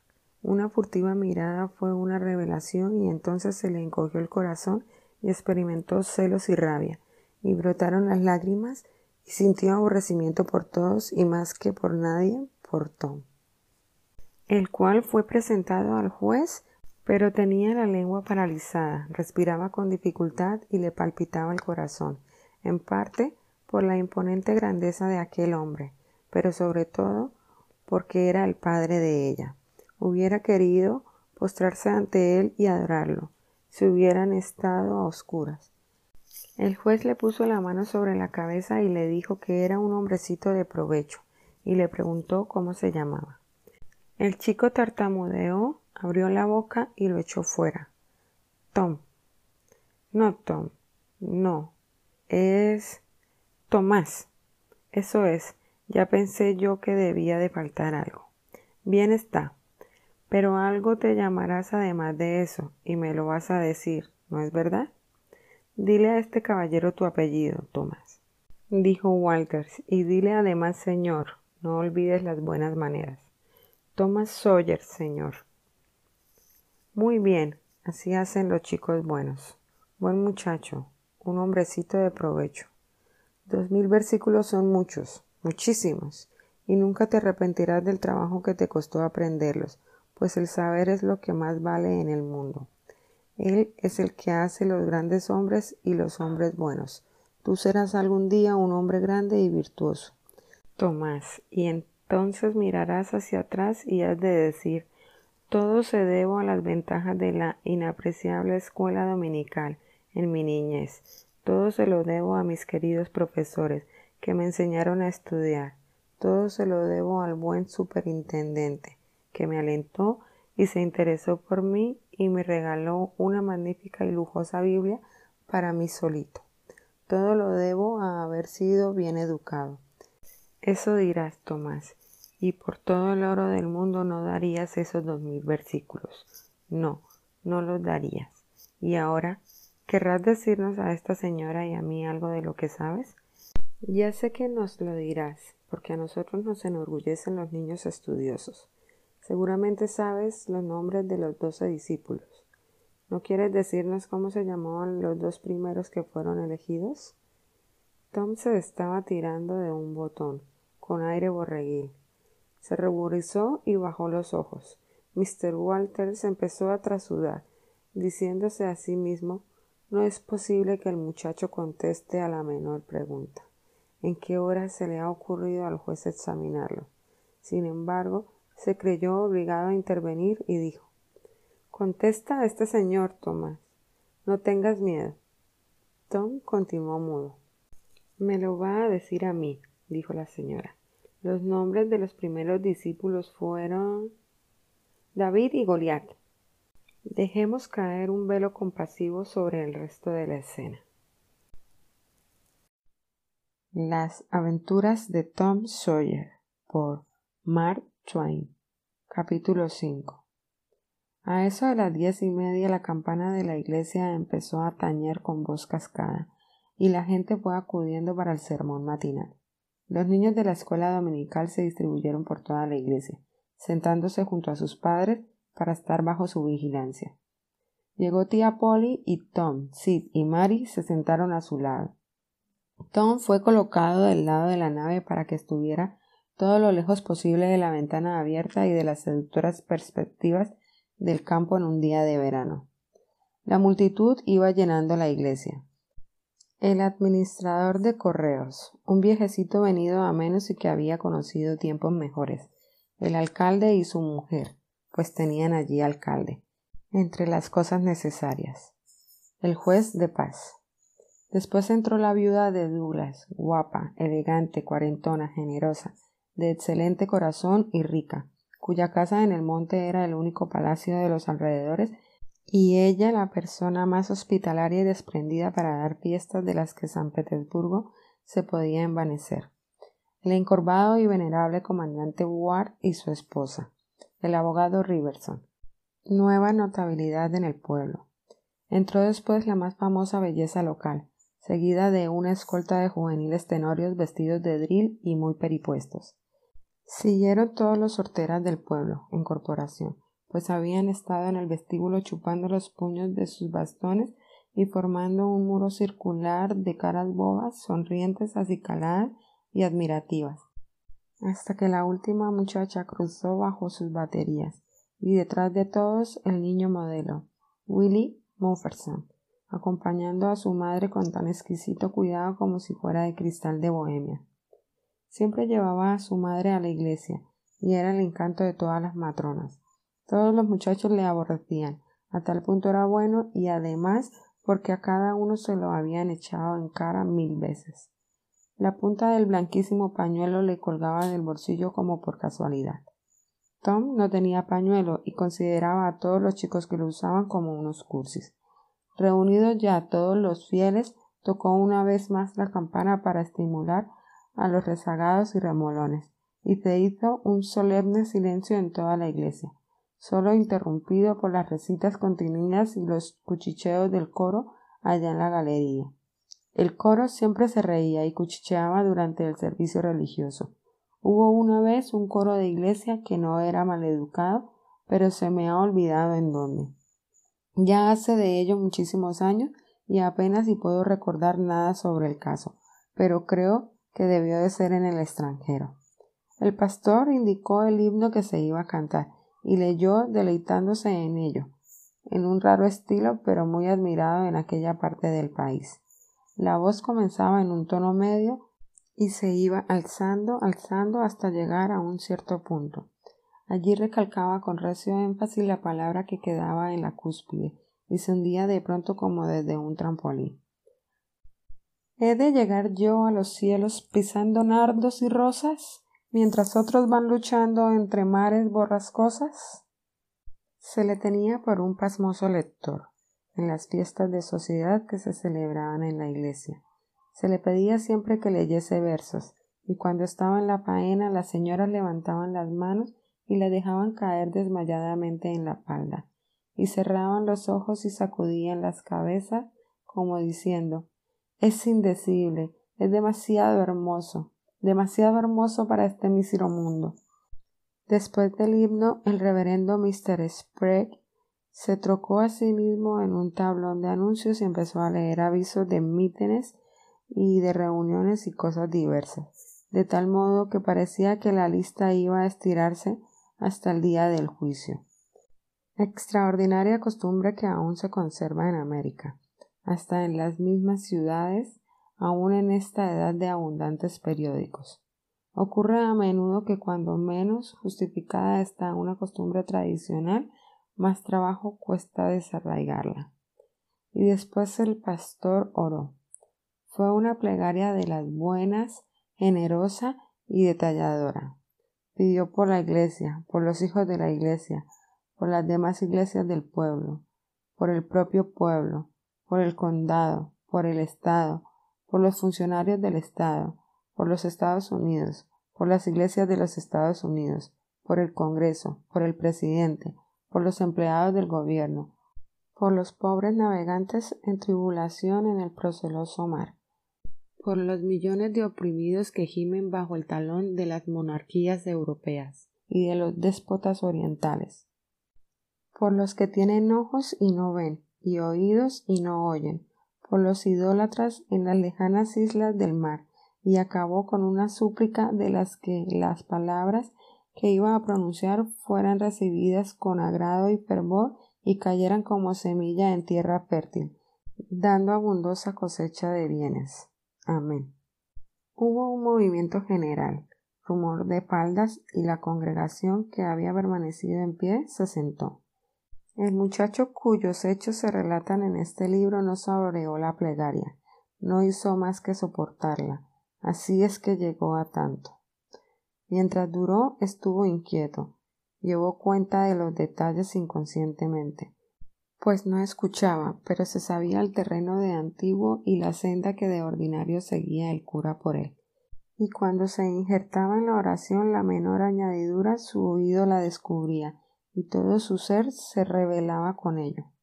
Consideraba las adiciones como trampas y picardías.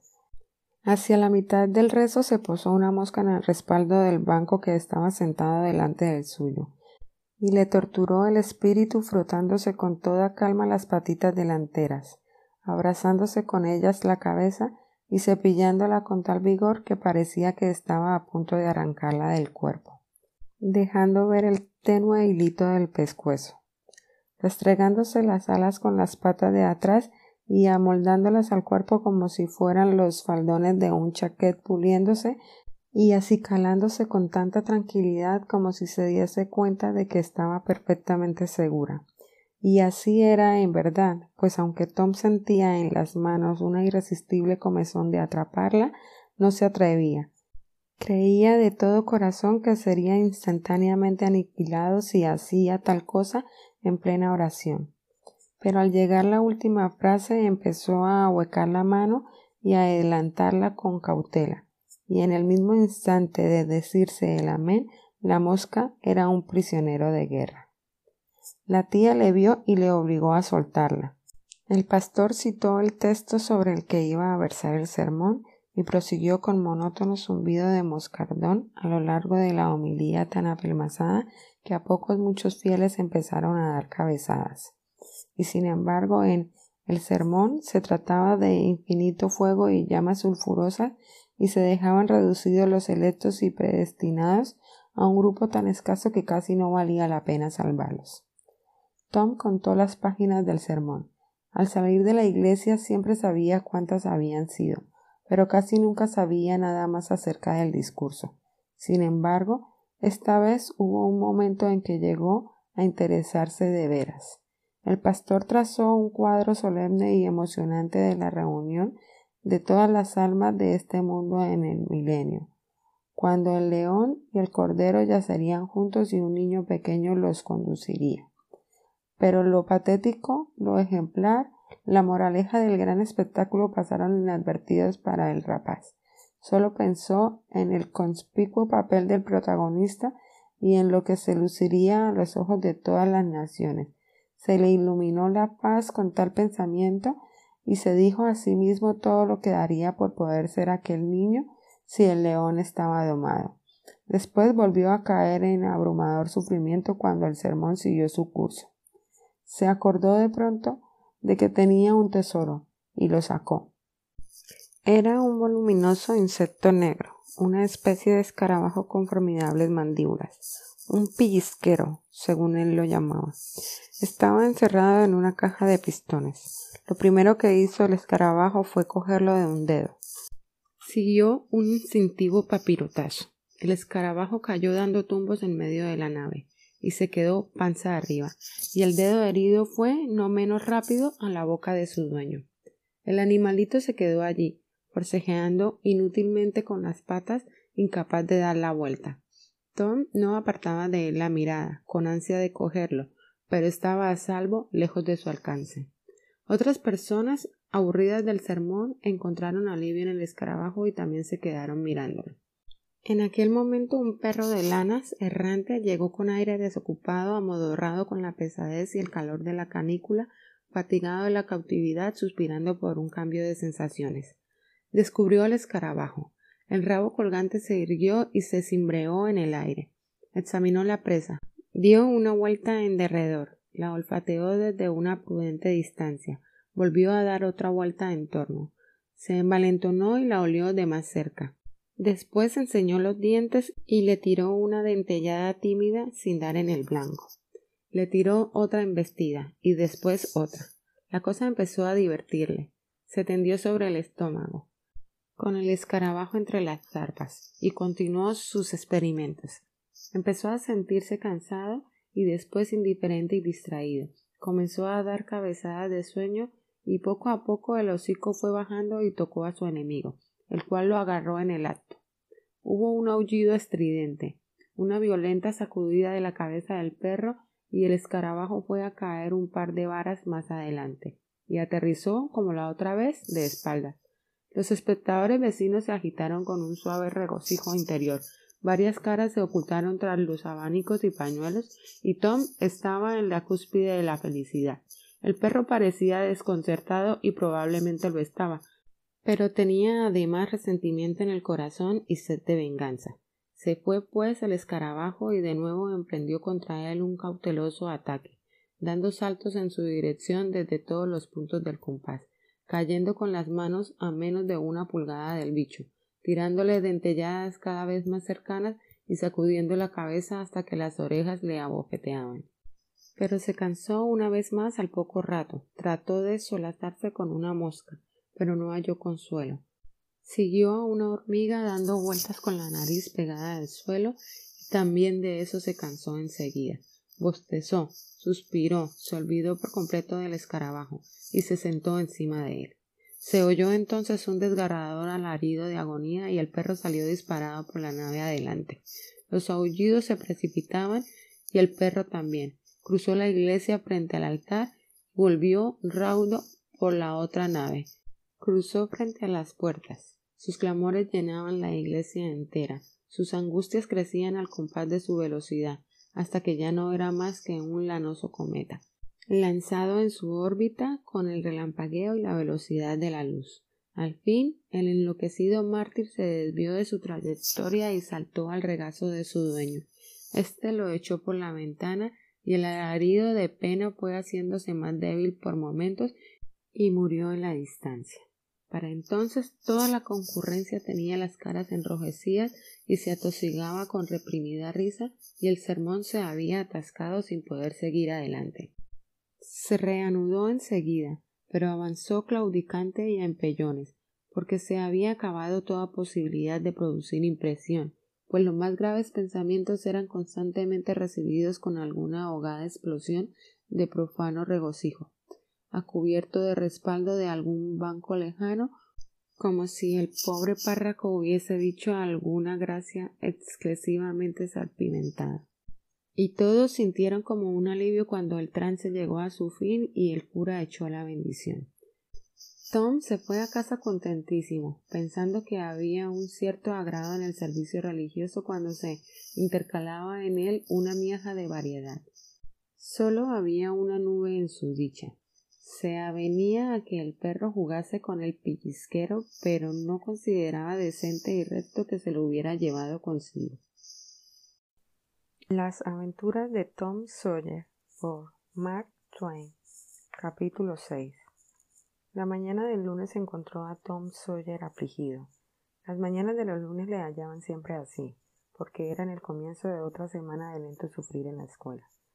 Su primer pensamiento en esos días era lamentar que se hubiera interpuesto un día festivo, pues eso hacía más odiosa la vuelta a la esclavitud y el grillete. Tom se quedó pensando. Se le ocurrió que ojalá estuviese enfermo. Así se quedaría en casa sin ir a la escuela. Había una vaga posibilidad. Pasó revista a su organismo. No aparecía enfermedad alguna, y lo examinó de nuevo. Esta vez creyó que podía barruntar ciertos síntomas de cólico y comenzó a alentarlos con grandes esperanzas. Pero se fueron debilitando y desaparecieron a poco. Volvió a reflexionar. De pronto hizo un descubrimiento. Se le movía un diente. Era una circunstancia feliz, y estaba a punto de empezar a quejarse. Para dar la alarma, como él decía, cuando se le ocurrió que si acudía ante el tribunal con aquel argumento su tía se lo arrancaría y eso le iba a doler. Decidió, pues, dejar el diente en reserva por entonces y buscar por otro lado. Nada se ofreció por el momento. Pero después se acordó de haber oído hablar al médico de una cierta cosa que tuvo un paciente en cama dos o tres semanas y le puso en peligro de perder un dedo. Sacó de entre las sábanas un pie, en el que tenía un dedo malo, y procedió a inspeccionarlo. Pero se encontró con que no conocía los síntomas de la enfermedad. Le pareció, sin embargo, que valía la pena intentarlo y rompió a sollozar con gran energía. Pero Sid continuó dormido sin darse cuenta. Tom sollozó con más brío y se le figuró que empezaba a sentir dolor en el dedo enfermo. Ningún efecto en Sid. Tom estaba ya jadeante de tanto esfuerzo. Se tomó un descanso, se proveyó de aire hasta inflarse y consiguió lanzar una serie de quejidos admirables. Sid seguía roncando. Tom estaba indignado. Le sacudió gritándole Sid. Sid. Este método dio resultado y Tom comenzó a sollozar de nuevo. Sid bostezó, se desperezó, después se incorporó sobre un codo dando un relincho y se quedó mirando fijamente a Tom, el cual siguió sollozando. Tom, oye, Tom, le gritó Sid. No obtuvo respuesta. Tom, oye, ¿qué te pasa? Y se acercó a él, sacudiéndole y mirándole la cara ansiosamente. Sid, no, Sid, no me toques. ¿Qué te pasa? Voy a llamar a la tía. No, no importa. Ya se me pasará. No llames a nadie. Sí, tengo que llamarla. No llores así, Tom, que me da miedo. ¿Cuánto tiempo hace que estás así? Horas. Ay, no me muevo a decir que me matas. ¿Por qué no me llamaste antes? No, Tom, no. No te quejes así, que me pone la carne de gallina. ¿Qué es lo que te pasa? Todo te lo perdono, Sid. Todo lo que me has hecho. Cuando me muera. Tom, que no te mueres, ¿verdad? No, no, ¿acaso? Perdono a todos, Sid, díselo. Y Sid, le das mi palleva y mi gato tuerto a esa niña nueva que ha venido al pueblo. Y le dices. Pero Sid, haciendo de su ropa, se había ido. Tom estaba sufriendo ahora de veras. Con tan buena voluntad estaba trabajando su imaginación, y así sus gemidos habían llegado a adquirir un tono genuino. Sid bajó volando las escaleras y gritó Tía Polly, corra. Tom se está muriendo. ¿Muriendo? Sí, tía, deprisa, deprisa. Pamplinas, no lo creo. Pero corrió escaleras arriba, sin embargo, con Sid y María la zaga. Y había palidecido además y le temblaban los labios. Cuando llegó al lado de la cama, dijo sin aliento Tom, ¿qué es lo que te pasa? Ay, tía, estoy. ¿Qué tienes? ¿Qué es lo que tienes? Ay, tía, tengo el dedo del pie irritado. La anciana se dejó caer en una silla y se rió un poco, lloró otro poco y después hizo ambas cosas a un tiempo. Esto la tranquilizó y dijo Tom, qué rato me has dado. Ahora basta de esas tonterías y a levantarse a escape. Los gemidos cesaron y el dolor desapareció del dedo. El muchacho se quedó corrido y añadió Tía Polly, parecía que estaba irritado y me hacía tanto daño que no me importaba nada lo del diente. ¿El diente? ¿Qué es lo que le pasa al diente? Tengo uno que se menea y me duele una barbaridad. Calla, calla, no empieces la murga otra vez. Abre la boca. Bueno, pues se te menea, pero por eso no te has de morir. Mari, tráeme un hilo de seda y un tizón encendido del fogón. Por Dios, tía, no me lo saques, que ya no me duele. Que no me mueva de aquí si es mentira. Que no me lo saques, tía. Que no es que quiera quedarme en casa y no ir a la escuela. Ah, ¿de veras? De modo que toda esta trapatía está ha sido para no ir a la escuela y marcharse a pescar, ¿eh?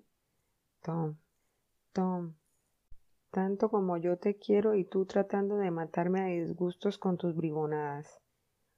Para entonces ya estaban prestos los instrumentos de cirugía dental. La anciana sujetó el diente con un nudo corredizo y ató el otro extremo del hilo a un poste de la cama. Cogió después el tizón hecho ascua y de pronto lo arrimó a la cara de Tom casi hasta tocarle. El diente quedó balanceándose en el hilo colgado del poste. Pero todas las penas tienen sus compensaciones. Camino de la escuela, después del desayuno, Tom causó la envidia de cuantos chicos le encontraron porque la mella le permitía escupir de un modo nuevo y admirable.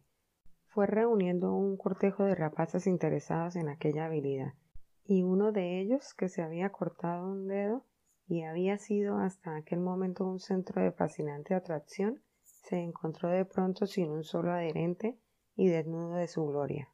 Sintió encogérsele el corazón y dijo con fingido desdén que era cosa de nada escupir como Tom. Pero otro chico le contestó Están verdes. y él se alejó solitario como un héroe olvidado. Poco después se encontró Tom con el paría infantil de aquellos contornos, Huckleberry Pin, hijo del borracho del pueblo. Huckleberry era cordialmente aborrecido y temido por todas las madres, porque era holgazán y desobediente y ordinario y malo, y porque los hijos de todas ellas lo admiraban tanto y se deleitaban en su velada compañía y sentían no atreverse a ser como él. Tom se parecía a todos los muchachos decentes en que envidiaba a Huckleberry su no disimulada condición de abandono y en que había recibido órdenes terminantes de no jugar con él. Por eso jugaba con él en cuanto tenía ocasión. Huckleberry andaba siempre vestido con los desechos de gente adulta, y su ropa parecía estar en una perrene floración de jirones, toda llena de flecos y colgajos. Su sombrero era una vasta ruina con media ala de menos. La chaqueta, cuando la tenía, le llegaba cerca de los talones. Un solo tirante le sujetaba los calzones, cuyo fondillo le colgaba muy abajo, como una bolsa vacía y eran tan largos que sus bordes deshilachados se arrastraban por el barro cuando no se lo remangaba. Huckleberry iba y venía según su santa voluntad. Dormía en los quicios de las puertas en el buen tiempo, y si llovía, en bocolles vacíos. No tenía que ir a la escuela o a la iglesia, y no reconocía amo ni señor ni tenía que obedecer a nadie. Podía ir a nadar o de pesca cuando le venía la gana y estarse todo el tiempo que se le antojaba. Nadie le impedía andar a cachetes, podía trasnochar cuanto quería. Era el primero en ir descalzo en primavera y el último en ponerse zapatos en otoño. No tenía que lavarse nunca ni ponerse ropa limpia. Sabía jurar prodigiosamente. En una palabra, todo lo que hace la vida apetecible y deleitosa lo tenía aquel muchacho. Así lo pensaban todos los chicos, acosados, cohibidos, decentes de San Petersburgo. Tom saludó al romántico proscrito. Hola, Huckleberry. Hola tú. Mira a ver si te gusta. ¿Qué es lo que tienes? Un gato muerto.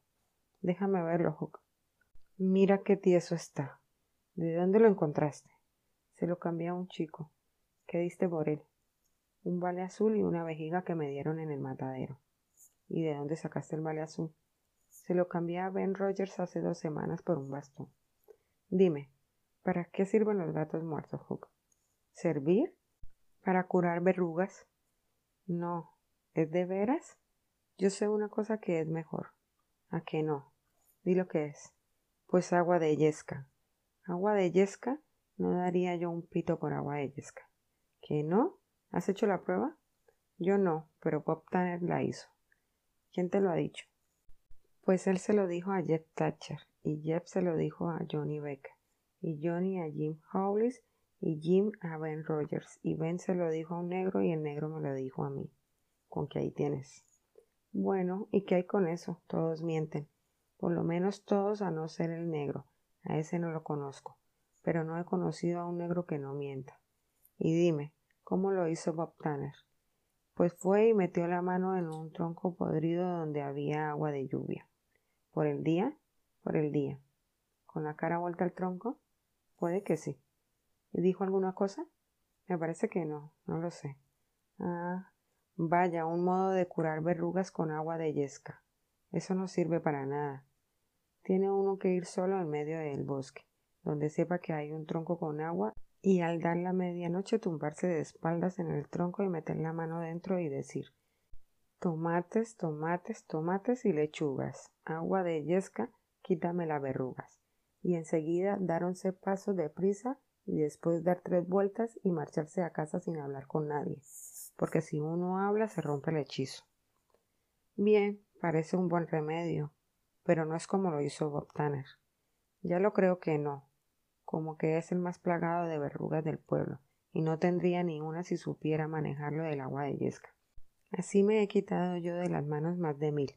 Como juego tanto con ranas, me salen siempre a montones. Algunas veces me las quito con una judía. Sí, las judías son buenas. Ya lo he hecho yo. ¿Sí? ¿Y cómo lo arreglas? Pues se coge la judía y se parte en dos, y se saca una miaja de sangre de la verruga. Se moja con ella un pedazo de la judía y se hace un agujero en una encrucijada hacia medianoche, cuando no haya luna, y después se quema el otro pedazo. Pues oye, el pedazo que tiene la sangre se tira para juntarse al otro pedazo, y eso ayuda a la sangre a tirar de la verruga y enseguida la arranca. Así es, Huck, es verdad. Pero si cuando la estás enterrando dices abajo la judía, fuera la verruga, es mucho mejor. Así es como lo hace Joe Harper, que ha ido hasta cerca de Cumby y casi a todas partes. Pero dime, ¿cómo las curas tú con gatos muertos? Pues coges el gato y vas y subes al campo santo, cerca de medianoche donde hayan enterrado a alguno que haya sido muy malo, y al llegar la medianoche vendrá un diablo a llevárselo, o pueden ser dos o tres. Pero uno no los ve, no se hace más que oír algo, como si fuera el viento, o se les llega a oír hablar, y cuando se estén llevando al enterrado les tiras el gato y dices Diablo, sigue al difunto, gato, sigue al diablo, verruga, sigue al gato, ya acabé contigo. No queda ni una. Parece bien. ¿Lo has probado, Hawk? No, pero me lo dijo la tía Hopkins, la vieja. Pues entonces verdad será, porque dicen que es bruja. ¿Dicen? Si yo sé que lo es, fue la que embrujó a mi padre. Él mismo lo dice. Venía andando un día y vio que le estaba embrujando. Así es que cogió un peñasco y si no se desvía ella, allí la deja pues aquella misma noche rodó por un cobertizo, donde estaba durmiendo borracho y se partió un brazo. ¡Qué cosa más tremenda! ¿Cómo supo que le estaban embrujando? Mi padre lo conoce a escape. Dice que cuando le miran a uno fijo le están embrujando, y más si cuchichean, porque si cuchichean es que están diciendo el Padre Nuestro al revés. Y dime, Huck, ¿cuándo vas a probar con ese gato? Esta noche, Apuesto a que vienen a llevarse esta noche a Host William. Pero le enterraron el sábado. ¿No crees que se lo llevarían el mismo sábado por la noche? Vamos, hombre. ¿No ves que no tienes poder hasta medianoche? Y para entonces ya es domingo. Los diablos no andan mucho por ahí los domingos, creo yo. No se me había ocurrido. Así tiene que ser. ¿Me dejas ir contigo? Ya lo creo. Si no tienes miedo. ¿Miedo?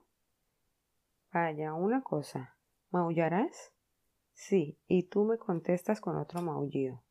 La última vez me hiciste estar maullando hasta que el tío Hayes empezó a tirarme piedras y a decir ¡Maldito gato! Así es que cogí un ladrillo y se lo metí por la ventana. Pero no lo digas. No, no lo diré. Aquella noche no pude maullar porque mi tía me estaba acechando, pero esta vez maullaré. Dijo, ¿qué es lo que tienes? Nada, una garrapata. ¿De dónde la has cogido? Allá en el bosque. ¿Qué quieres por ella? No sé, no quiero cambiarla. Bueno, es una garrapatilla que no vale nada. Bah, cualquiera puede echar por el suelo una garrapata que no es suya. A mí me gusta. Para mí, buena es. Hay todas las que se quiera. Podría tener yo mil si se me diera la gana. ¿Y por qué no la tienes? Pues porque no puedes. Esta es una garrapata muy temprana. Es la primera que he visto este año. Oye, Huck, te doy mi diente por ella. Enséñalo. Tom sacó un papelito y lo desdobló cuidadosamente. Huckleberry lo miró codicioso. La tentación era muy grande. Al fin dijo: ¿Es de verdad? Tom levantó el labio y le enseñó la mella. Bueno, dijo Huckleberry, trato hecho. Tom encerró la garrapata en la caja de pistones que había sido la prisión del pellizquero y los dos muchachos se separaron sintiéndose ambos más ricos que antes. Cuando Tom llegó a la casita aislada de madera donde estaba la escuela, entró con apresuramiento, con el aire de uno que había llegado con diligente celo. Colgó el sombrero en una percha y se precipitó en su asiento con afanosa actividad. El maestro, entronizado en su gran butaca, desfondada, dormitaba arrullado por el rumor del estudio. La interrupción lo despabiló. Thomas Sawyer. Tom sabía que cuando le llamaban por el nombre y apellido era signo de tormenta. Servidor. Ven aquí. ¿Por qué llega usted tarde como de costumbre? Tom estaba a punto de cobijarse en una mentira, cuando vio dos largas trenzas de pelo dorado colgando por una espalda que reconoció por amorosa simpatía magnética y junto a aquel pupitre estaba el único lugar vacante en el lado de la escuela destinado a las niñas. Al instante dijo He estado hablando con Huckleberry Finn. Al maestro se le paralizó el pulso y se quedó mirándole atónito sin pestañear. Cesó el zumbido del estudio. Los discípulos se preguntaban si aquel temerario rapaz había perdido el juicio. El maestro dijo ¿Has estado haciendo qué? hablando con Huckleberry Finn. La declaración era determinante. Thomas Sawyer, esta es la más pasmosa confesión que jamás oí. No basta la palmeta para tal ofensa. Quítate la chaqueta. El maestro solfeó hasta que se cansó el brazo y la provisión de varas disminuyó notablemente. Después siguió la orden. Y ahora se va usted a sentar con las niñas, y que les sirva de escarmiento. El jolgorio y las risas que corrían por toda la escuela parecían avergonzar al muchacho. Pero en realidad su rubor más provenía de su tímido culto por el ídolo desconocido y del temeroso placer que le proporcionaba su buena suerte. Se sentó en la punta del banco de pino y la niña se apartó bruscamente de él, volviendo a otro lado la cabeza. Codazos y guiños y cuchicheos llenaban la escuela, pero Tom continuaba inmóvil con los brazos apoyados en el largo pupitre que tenía delante, absorto al parecer en su libro. Poco a poco se fue apartando de él la atención general, y el acostumbrado zumbido de la escuela volvió a elevarse en el ambiente soporífero. Después el muchacho empezó a dirigir furtivas miradas a la niña. Ella le vio, le hizo un hocico y le volvió el cogote por un largo rato. Cuando cautelosamente volvió la cara, había un melocotón ante ella. Lo apartó de un manotazo. Tom volvió a colocarlo suavemente en el mismo sitio. Ella lo volvió a rechazar de nuevo, pero sin tanta hostilidad. Tom pacientemente lo puso donde estaba y entonces ella lo dejó estar. Tom garrapateó en su pizarra. Tómalo, tengo más. La niña echó una mirada al letrero, pero siguió impasible. Entonces el muchacho empezó a dibujar en la pizarra ocultando con la mano izquierda lo que estaba haciendo. Durante un rato la niña no quiso darse por enterada, pero la curiosidad empezó a manifestarse en ella con imperceptibles síntomas. El muchacho siguió dibujando como si no se diera cuenta de lo que pasaba. La niña realizó un disimulado intento para ver, pero Tom hizo como que no lo advertía. Al fin ella se dio por vencida y murmuró Déjame verlo. Tom dejó ver en parte una lamentable caricatura de una casa, con un tejado escamoso y un sacacorchos de humo saliendo por la chimenea. Entonces la niña empezó a interesarse en la obra y se olvidó de todo. Cuando estuvo acabada la contempló y murmuró Es muy bonita. Hay un hombre. El artista erigió delante de la casa un hombre que parecía una grúa. Podía muy bien haber pasado por encima del edificio pero la niña no era demasiado crítica. El monstruo la satisfizo y murmuró Es un hombre muy bonito. Ahora píntame a mí llegando. Tom dibujó un reloj de arena con una luna llena encima y dos pajas por abajo, y armó los desparramados dedos con portentoso abanico. La niña dijo Qué bien está. Ojalá supiera yo pintar. Es muy fácil, murmuró Tom. Yo te enseñaré. ¿De veras? ¿Cuándo? A mediodía. ¿Vas a tu casa a almorzar? Si quieres me quedaré. Muy bien, al pelo. ¿Cómo te llamas? Becky Thatcher. ¿Y tú? Ah, ya lo sé. Thomas Sawyer. Así es como me llaman cuando me zurran. Cuando soy bueno me llamo Tom. Llámame Tom. ¿Quieres? Sí. Tom empezó a escribir algo en la pizarra ocultándolo a la niña, pero ella había ya abandonado el recato. Le pidió que se la dejase ver. Tom contestó. No es nada. Sí, algo es. No, no es nada. No necesitas verlo. Sí, de veras que sí, déjame. ¿Lo vas a contar? No, de veras, de veras y de veras que no lo cuento. ¿No se lo vas a decir a nadie? En toda tu vida lo has de decir. No, a nadie se lo he de decir. Déjame verlo. Ea, no necesitas verlo. Pues por ponerte así lo he de ver, Tom. Y cogió la mano del muchacho con la suya y hubo una pequeña escaramuza. Tom fingía resistir de veras, pero dejaba correrse la mano poco a poco hasta que quedaron al descubierto estas palabras. Te amo. Eres un malo. y le dio un fuerte manotazo, pero se puso encendida y pareció satisfecha a pesar de todo. Y en aquel instante preciso sintió el muchacho que un torniquete lento, implacable, le apretaba la oreja y al propio tiempo lo levantaba en alto. Y en esa guisa fue llevado a través de la clase y depositado en su propio asiento, entre las risas y befa de toda la escuela. El maestro permaneció cerniéndose sobre él, amenazador, durante unos instantes trágicos y al cabo regresó a su trono sin añadir palabra. Pero aunque a Tom le escocía la oreja, el corazón le rebosaba de gozo. Cuando sus compañeros se calmaron, Tom hizo un honrado intento de estudiar, pero el tumulto de su cerebro no se lo permitía. Ocupó después su sitio en la clase de lectura y fue aquello un desastre. Después en la clase de geografía convirtió lagos en montañas, montañas en ríos y ríos en continentes hasta rehacer el caos. Después en la de escritura, donde fue rebajado por sus infinitas faltas y colocado el último, y tuvo que entregar la medalla de peltre que había lucido con ostentación durante algunos meses. Las aventuras de Tom Sawyer por Mark Twain capítulo 7 Cuanto más ahínco ponía Tom en fijar toda su atención en el libro, más se dispersaban sus ideas.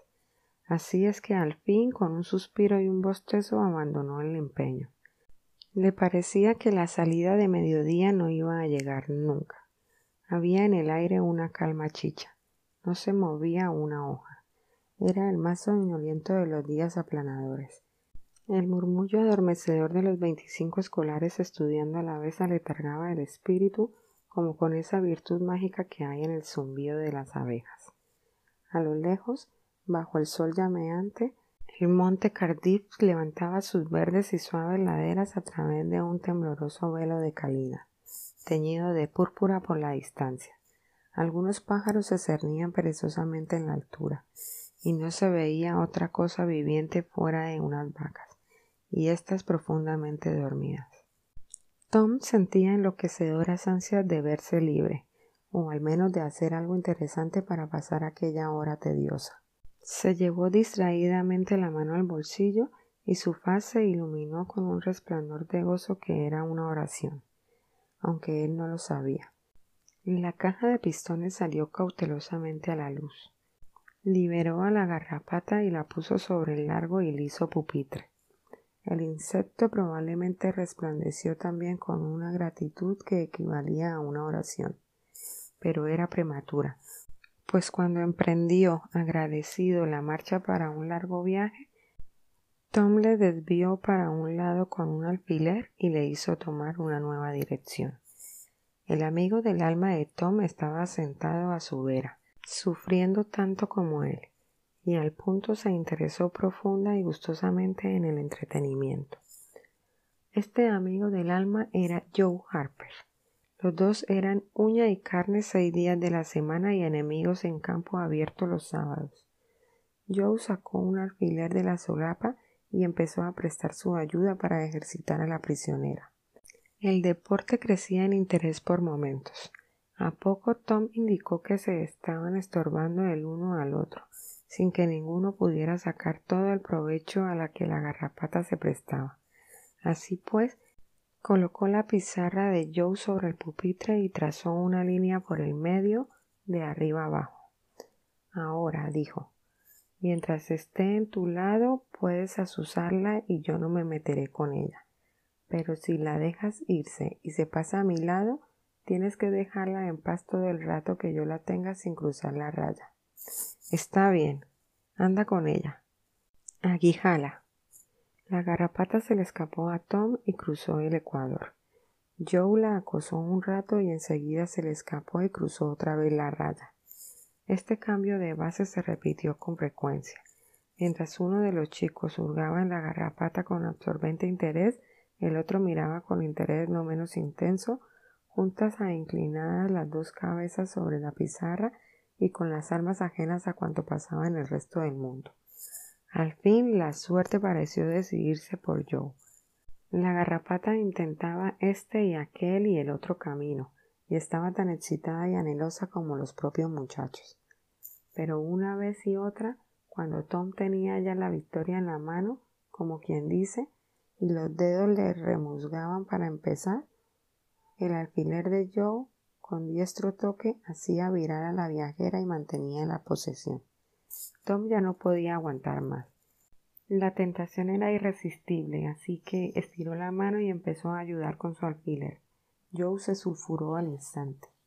Tom, déjala en paz, dijo. Nada más que hurgarla una miaja, Joe. No, señor, eso no vale, déjala quieta. No voy más que a tocarla un poco. Que la dejes, te digo. No quiero. Pues no la tocas, está en mi lado. Oye, tú, Joe, ¿y de quién es la garrapata? A mí no me importa, está en mi lado y no tienes que tocarla. Bueno, pues, a que la toco. Es mía y hago con ella lo que quiero, y te aguantas. Un tremendo golpazo descendió sobre las costillas de Tom y su duplicado sobre las de Joe. Y durante un minuto siguió saliendo polvo de las dos chaquetas con gran regocijo de toda la clase. Los chicos habían estado demasiado absortos para darse cuenta del suspenso que un momento antes había sobrecogido a toda la escuela cuando el maestro cruzó la sala de puntillas y se paró detrás de ellos. Había estado contemplando gran parte del espectáculo antes de contribuir por su parte a amenizarlo con un poco de variedad. Cuando se acabó la clase a mediodía, Tom voló a donde estaba Becky Thatcher y le dijo al oído Ponte el sombrero y di que vas a casa. Cuando llegues a la esquina con las otras, te escabulles y das la vuelta por la calleja y vienes. Yo voy por el otro camino y haré lo mismo. Así cada uno de ellos se fue con un grupo de escolares distinto. Pocos momentos después los dos se reunieron al final de la calleja y cuando volvieron a la escuela se hallaron dueños y señores de ella. Se sentaron juntos con la pizarra delante y Tom dio a Becky el lápiz y le llevó la mano guiándosela, y así crearon otra cosa sorprendente. Cuando empezó a debilitarse su interés en el arte, empezaron a charlar. ¿Te gustan las ratas? preguntó Tom. Las aborrezco. Bien, también yo, cuando están vivas pero quiero decir las muertas, para hacerlas dar vueltas por encima de la cabeza con una guita. No, me gustan poco las ratas. De todos modos, lo que a mí me gusta es masticar goma. Ya lo creo, ojalá tuviera. ¿De veras? Yo tengo un poco. Te dejaré masticar un rato, pero tienes que devolvérmela. Así se convino. Masticaron por turnos, balanceando las piernas desde el banco de puro gozosos. ¿Has visto alguna vez el circo? dijo Tom. Sí, y mi papá me va a llevar otra vez si soy buena. Yo lo he visto tres o cuatro veces, una barbaridad de veces. La iglesia no vale nada comparada con el circo. En el circo siempre está pasando algo. Yo voy a ser clown cuando sea grande. ¿De verdad? ¡Qué bien! Me gustan tanto, todos llenos de pintura. Y ganan montones de dinero, casi un dólar por día, me lo ha dicho Ben Rogers. Di Vicky, ¿has estado alguna vez comprometida? ¿Qué es eso? Pues comprometida para casarse. No. ¿Te gustaría? Me parece que sí, no sé. ¿Qué viene a hacer? ¿Hacer? Pues es una cosa que no es como las demás. No tienes más que decir a un chico que no vas a querer a nadie más que a él. Nunca, nunca. Y entonces os besáis y ya está. ¿Besar? ¿Para qué besarse? Pues, ¿sabes? Es para... Bueno, eh, siempre hacen eso. ¿Todos? Todos cuando son novios. ¿Te acuerdas lo que escribí en la pizarra? Sí. ¿Qué era? No lo quiero decir. ¿No quieres decirlo? Sí, sí, pero otra vez. No ahora. No, no, mañana. Ahora anda, Becky. Yo te lo diré al oído muy callandito. Becky vaciló y Tom, tomando el silencio por asentimiento, la cogió por el talle y murmuró levemente la frase con la boca pegada al oído de la niña, y después añadió Ahora me lo dices tú al oído, lo mismo que yo. Ella se resistió un momento y después dijo Vuelve la cara para que no veas, y entonces lo haré. Pero no tienes que decírselo a nadie. ¿Se lo dirás, Tom? ¿De veras que no? No, de veras que no. Anda, Becky. Él volvió la cara. Ella se inclinó tímidamente hasta que su aliento agitó los rizos del muchacho y murmuró Te amo. Después huyó corriendo por entre bancos y pupitres perseguida por Tom, y se refugió al fin en un rincón tapándose la cara con el delantalito blanco. Tom la cogió por el cuello. Ahora, Becky, le dijo suplicante, ya está todo hecho. Ya está todo menos lo del beso. No tengas miedo de eso. No tiene nada de particular. Hazme el favor, Becky. Y la tiraba de las manos y del delantal. Poco a poco fue ella cediendo y dejó caer las manos. La cara, toda encendida por la lucha, quedó al descubierto y se sometió a la demanda. Tom besó los rojos labios y dijo Ya está todo acabado. Y ahora, después de esto, ya sabes, no tienes que ser nunca novia de nadie sino mía, y no tienes que casarte nunca con nadie más que conmigo. ¿Quieres? Sí, Nunca seré novia de nadie ni me casaré más que contigo, y tú no te casarás tampoco más que conmigo. Por supuesto, eso es parte de la cosa, y siempre cuando vengas a la escuela o al irte a casa, tengo yo que acompañarte cuando nadie nos vea. Y yo te escojo a ti y tú me escoges a mí en todas las fiestas, porque así hay que hacer cuando se es novia. Qué bien, no lo había oído nunca. Es la mar de divertido. Si supieras lo que Amy Lawrence y yo en los grandes ojos que le miraban vio Tom la torpeza cometida y se detuvo confuso. Tom, yo no soy la única niña que ha sido tu novia. La muchachita empezó a llorar. No llores, Becky, dijo Tom. Ella no me importa para nada. Sí, sí te importa, Tom. Tú sabes que sí. Tom trató de echarle un brazo en torno del cuello, pero ella lo rechazó y volvió la cara a la pared y siguió llorando. Hizo el otro intento con persuasivas palabras y ella volvió a rechazarlo. Entonces se le alborotó el orgullo y dio media vuelta y salió de la escuela. Se quedó un rato por allí, agitado y nervioso, mirando de cuando en cuando a la puerta, con la esperanza de que Becky se arrepentiría y vendría a buscarlo. Pero no hubo tal cosa. Entonces comenzó a afligirse y a pensar que la culpa era suya mantuvo una recia lucha consigo mismo para decidirse a hacer nuevos avances. Pero al fin reunió ánimos para la empresa y entró en la escuela. Becky seguía aún en el rincón, vuelta de espaldas sollozando con la cara pegada a la pared. Tom sintió remordimientos. Fue hacia ella y se detuvo un momento sin saber qué hacer. Después dijo vacilante Becky, no me gusta nadie sino tú. No hubo más respuestas que los sollozos. Becky, prosiguió implorante, ¿no quieres responderme? Más sollozos. Tom sacó su más preciado tesoro, un boliche de latón procedente de un morillo de chimenea, y lo pasó en torno de la niña para que pudiera verlo. Becky dijo, hazme el favor de tomarlo. Ella lo tiró contra el suelo. Entonces Tom salió de la escuela y echó a andar hacia las colinas, muy lejos, para no volver más a la escuela por aquel día. Becky empezó a barruntarlo. Corrió hacia la puerta. No se le veía por ninguna parte. Fue al patio de recreo. No estaba allí. Entonces gritó. Tom. Tom. Vuelve. Escuchó anhelosamente, pero no hubo respuesta. No tenía otra compañía que la soledad y el silencio. Se sentó, pues, a llorar de nuevo y a reprocharse por su conducta y ya para entonces los escolares empezaban a llegar y tuvo que ocultar su pena y apaciguar su corazón, y que echarse a cuesta la cruz de toda una larga tarde de tedio y desolación, sin nadie entre los extraños que la rodeaban en quien confiar sus pesares.